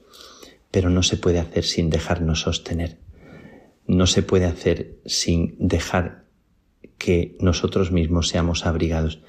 No lo puedo hacer yo, también que tengo que acompañar a tanta gente y que soy padre de muchos, sin dejarme yo bendecir, sin dejarme arropar, sin dejarme cuidar. Tengo que aprender con humildad a dejarme sostener, a dejarme aconsejar, a dejarme cuidar, a dejarme arropar para poder arropar a otros. Y cuando pensamos en estos días en, en la madre que es María, que lleva en su seno y que dará a luz un hijo, pensamos cómo ella puede ser arropada, como tiene a José, pero cómo tantas madres que cuidan la vida de otros necesitan también un José o una amiga o una persona al lado que bese su frente, que arrope la vida, que acompañe. Queremos convertir nuestra vida en, en, como en esa estrella que alumbra, que guía en la noche y que arropa la vida. Bueno, pues esta mañana, eh, estando en, el, en la cola del supermercado, sentí que dos ángeles me, me cercaban, una a derecha y otra a izquierda. Es una anécdota muy pequeñita de Navidad, como una pequeña lucecita que brilla en la Navidad. Y voy con unas botellas de vino que he comprado para regalar a mis hermanos de, del Teresianum, de nuestra facultad. Nos han invitado a comer y, y he comprado unas botellas de vino para invitarles. Y cuando me acerco a, para pagar a la cajera, había una señora delante con muchísima compra y al verme me dice que pase, me invita a que pase delante de ella, me da el turno. Cuando la, la cajera me dice que si tengo la tarjeta de la, del supermercado le digo que no. Y la señora que iba por delante de mí, que ya había pagado, me dice, ¿puedo con mi tarjeta ofrecerle el descuento? Y la cajera dice, sí, claro. Así que me encontré con una señora eh, que me da, me da paso, me cuela, y con la otra que me ofrece su tarjeta. Eh, es un detalle insignificante, muy, muy pequeñito, y de repente me, me, sentí arropado por dos personas inesperadas, desconocidas, a las que seguramente no veré más, que en un momento dado tienen un gesto, un gesto de calidez. Gracias por porque cada uno de vosotros sois un hogar en vuestra pobreza, en vuestra desprotección, capaz de abrigar y de ser una estrella en la noche de estos días Gracias por los peregrinos inesperados que pasarán delante de vosotros y que son Jesús y que son eh, María y José. Gracias porque las personas que menos imagináis son las que más necesitan que les arropéis, que les arropemos. Y gracias por vosotros mismos dejaros arropar y hospedar. Lo pido para mí también, para aprender yo esta humildad y este camino que nos prepare para un año nuevo, diferente, desafiando tantas inclemencias y tantas desolaciones eh, en la vida. Que Dios os bendiga, que Dios os conceda un día de Navidad precioso, una luz en la noche, un beso en el corazón, un, eh, un abrazo de paz y una oración sincera. Ante el portal de Belén, en silencio, nos recogemos y os pido que sepamos hacer un momento de silencio ante el niño juntos en, eh, en esa noche santa que será mañana, para ponerle nuestra pobreza y no pedirle que nos haga más ricos, sino que nos haga más capaces de ofrecer nuestra pobreza para, para ser pesebre. Que la bendición de Dios Todopoderoso, Padre, Hijo y Espíritu Santo, descienda sobre ti y te acompañe siempre. Que el niño Dios brille en tu hogar, en cada uno de los tuyos, que arrope tu vida y y te sostenga y te haga sentir la paz que nace en la noche.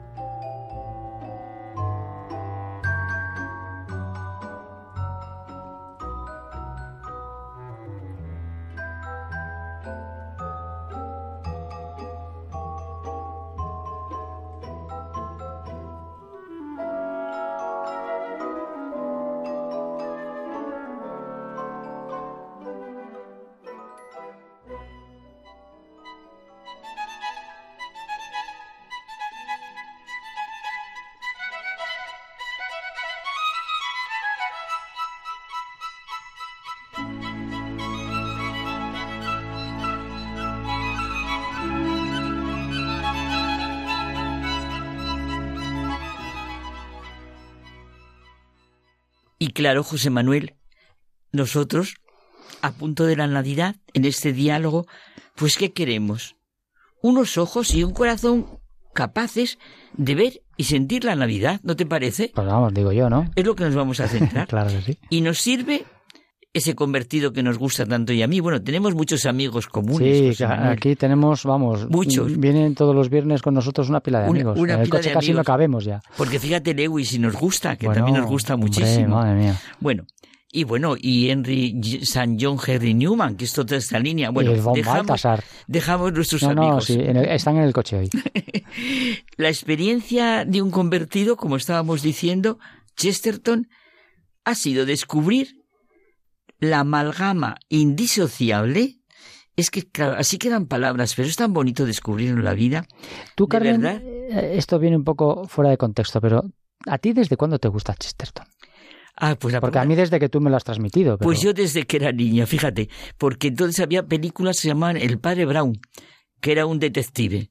Y luego ya me enganché a Chesterton en la universidad, sí que me enganché. A toda una línea mm, inglesa que me gusta mucho, San John Henry Newman, Lewis, que también te gusta a ti mucho, Sí, sí. Tolkien, bueno, una línea que nos gusta mucho. Pues digo, la experiencia de este convertido Chesterton ha sido descubrir la amalgama indisociable de verdad y belleza, de vida y amor, de entrega a los demás, pero es que esto con la vida, a que conduce la Iglesia de manera concreta, su fuerza irradiadora a pesar de todos los defectos de sus hijos. Sí, ha parecido morir muchas veces, pero siempre ha sobrevivido a las persecuciones más salvajes y universales. Ha sobrevivido a su propia debilidad. Los cielos y la tierra pasarán, pero mis palabras no pasarán. La Iglesia ya hubiera desaparecido si no hubiera sido más que sombras de noche.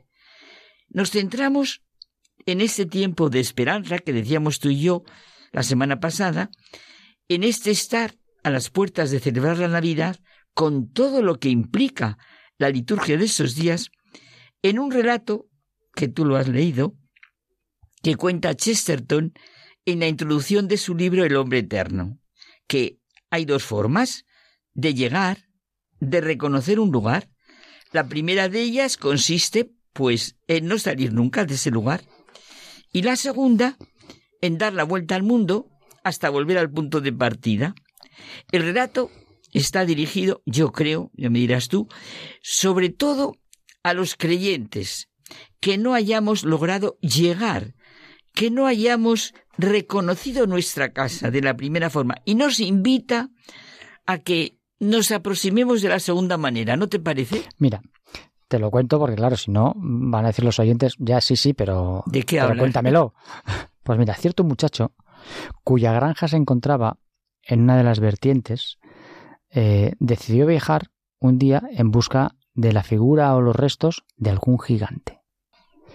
Y cuando se hallaba a cierta distancia, volvió la mirada atrás y descubrió que su propia granja y jardín, que brillaban sobre la colina como los cuarteles y colores de un escudo, formaban parte de una especie de figura gigantesca.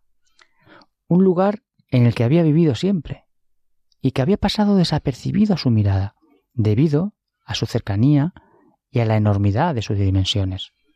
Solo cuando el muchacho reconoce, sabe mirar, ve con perspectiva, sale de donde vive su rutina y busca lo que anhela, la figura o los restos de algún gigante. Es verdad, es que fíjate, yo te lo estoy diciendo a ti continuamente, me está pasando muchísimo, que leo cosas y como si lo hubiera leído por primera vez. Es que impresiona. Y ahora, en esta preparación para el Adviento, leer, y, y el mismo Isaías, leer textos de antiguo como si lo leyera ahora. Pues es verdad, ese chico vuelve la mirada ante toda esa perspectiva y es cuando lo descubre. Y descubre su propia granja y jardín. Yo lo comprendo. Descubre la belleza y la enormidad de lo que era su propia granja y jardín. Y cómo formaba parte de un mundo lleno de luz y color. Esa es la verdadera realidad de los convertidos. Comprender, a la luz del amor de Dios, que es Padre de su iglesia y comprender las realidades del mundo, la realidad de toda nuestra vida y de todas las relaciones humanas, vivir de lo que la iglesia nos va ofreciendo durante lo que vamos viviendo en el año litúrgico. Yo esto cada día lo voy sintiendo y necesitando más. Vivir convencidos de que no podemos hacer por nosotros mismos lo que esperamos de Dios. El Hijo de nuestro Padre Dios vino a salvarnos, a redimirnos, a decirnos quién era Dios. Y esa es su iglesia. A pesar de nosotros pecadores, siempre es sostenida por Dios, por su Espíritu. Y Carmen, en un mundo como el que estamos, en la época que nos ha tocado vivir, con lo que se nos está imponiendo, necesitamos reconocer, saber mirar, ver con todo horizonte y perspectiva lo que es realmente la Navidad. Sí, porque estamos de los anuncios que uno no sabe lo que anuncian en Navidad. Sí, feliz Navidad nos deseamos los creyentes y no es que digamos felices fiestas, no, decimos feliz Navidad. Bueno, tiene cierta coherencia para los no creyentes decir felices fiestas, porque para ellos son unas fiestas que les vienen regaladas, pero... Claro, pero sentir por qué es la gran fiesta. Es la coherencia, claro. El cambio de, de época de era, la venida completamente del amor de Dios al mundo. Antes nos hablaban los profetas, pero luego nos ha hablado la misma palabra de Dios. El nacimiento del Hijo de Dios, la venida de Dios a nosotros, en ese niño que nace, eso es la auténtica Navidad, que lleva en sí misma la verdadera felicidad, la auténtica alegría, la grandeza, la maravilla, la victoria más espectacular de Dios es la encarnación y el nacimiento de Jesús de Nazaret. Ante el mundo entero, ante todas las épocas, ante toda la ciencia, ante toda la belleza, ante todas las luchas y conquistas en favor de la humanidad, ante todos los programas políticos, sociales, culturales, ante todas las revoluciones y progresos, ante todo, absolutamente todo lo que ocurre y pueda ocurrir, la grandeza, la maravilla, la victoria más espectacular es el humilde y sencillo hecho con todas sus consecuencias que los cristianos celebramos en la Navidad, el nacimiento de un niño. Y por eso reconozcamos lo que es la auténtica Navidad, la grandeza y maravilla que es superior a la misma creación, al mismo ser del cosmos, de todo lo que existe. Nos quedaremos mudos de asombro por el modo tan humilde y sencillo de recrear lo que existe sentiremos como ese niño es el alfa y la omega desde el comienzo al final de los tiempos. Y cómo ilumina todo el Antiguo Testamento, ilumina todo completamente. No me canso, perdón, no me canso de saborear lo que dice el mismo Chesterton al ponerse ante el hecho de lo acontecido en Belén. Sí, es la historia más extraña de la humanidad. Solo Dios es capaz de poder hacer y llevar a cabo algo así. Comprendemos el entusiasmo que ha suscitado a lo largo de los siglos y en sus manifestaciones personales, místicas, sociales, artísticas, culturales, en todo. Pensemos de nuevo en lo que nos dice Chesterton de saber llegar de nuevo, de reconocer. ¿Cuál va a ser nuestra respuesta ante el gran acontecimiento que celebramos año tras año? ¿Cómo respondemos al amor y ternura de Dios que así se nos ha manifestado?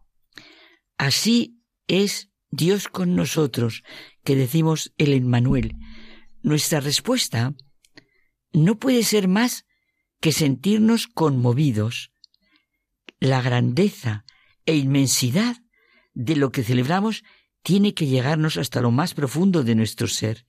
Vivir con todo nuestro corazón la liturgia de todos estos días y aprender de María, de José, de los pastores, de los magos de Oriente, a mirar, a contemplar a este niño que así habla a nuestra pequeñez y pobreza. Este niño que tenemos en nuestros belenes ha venido a compartir todo con nosotros en la vida. Nuestro mundo es el suyo. Eso nos tiene que clamar todos los belenes que podamos ver, en todos. Dios, por su gran misericordia, ha descendido hasta nosotros para quedarse con cada uno de nosotros, en su situación concreta, no en determinadas en cuando me va bien, no, en todas. En todas, eso es. No se impone con la fuerza. Ha venido con sencillez, humildad, como dice el Papa Francisco. Se hace niño para traernos con amor. para tocar nuestros corazones con su humilde bondad, para conmover con su pobreza a quienes se esfuerzan por acumular los falsos tesoros de este mundo, para abrirnos a las necesidades de los demás, para que nuestro corazón se vaya haciendo semejante al suyo. En la pobreza del nacimiento de Jesús se perfila la gran realidad en la que se cumple la redención de los hombres. Realmente fue como una nueva y creación, pero donde abundó el pecado, sobreabundó la gracia. Fue mucho más grande y, y, no sé palabras tengo para decir lo que realmente fue la redención. Por eso en el Nuevo Testamento Jesús emplea la palabra renacimiento. Dieciséis siglos antes de que la cultura tipificara la palabra renacimiento. La sola mención del nombre de Dios la asociamos por la Navidad con la misericordia y la ternura. Y realmente, Carmen, ya para ir terminando, tiene que haber una diferencia entre el hombre que conoce, que sabe que vive la Navidad, y el que no la conoce. La Navidad, omnipotencia e indefensión, divinidad e infancia. El acontecimiento que ha marcado la historia, que ha marcado nuestra historia personal, el acontecimiento, el Emmanuel, es que no lo sentimos, Dios con nosotros, lo que todo el Antiguo Testamento no se atrevía, como decían todos los profetas, y que nosotros hablemos así de Dios, que Jesús nos haya dicho quién es. Feliz, feliz Navidad. Feliz Navidad, Carmen.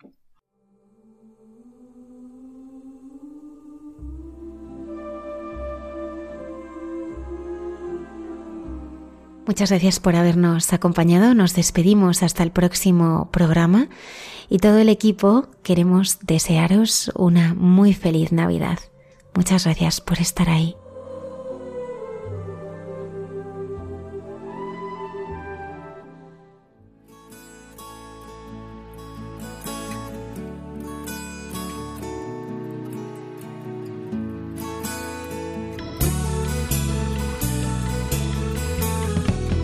Han escuchado en Radio María Hay mucha gente buena, un programa dirigido por Almudena Delgado.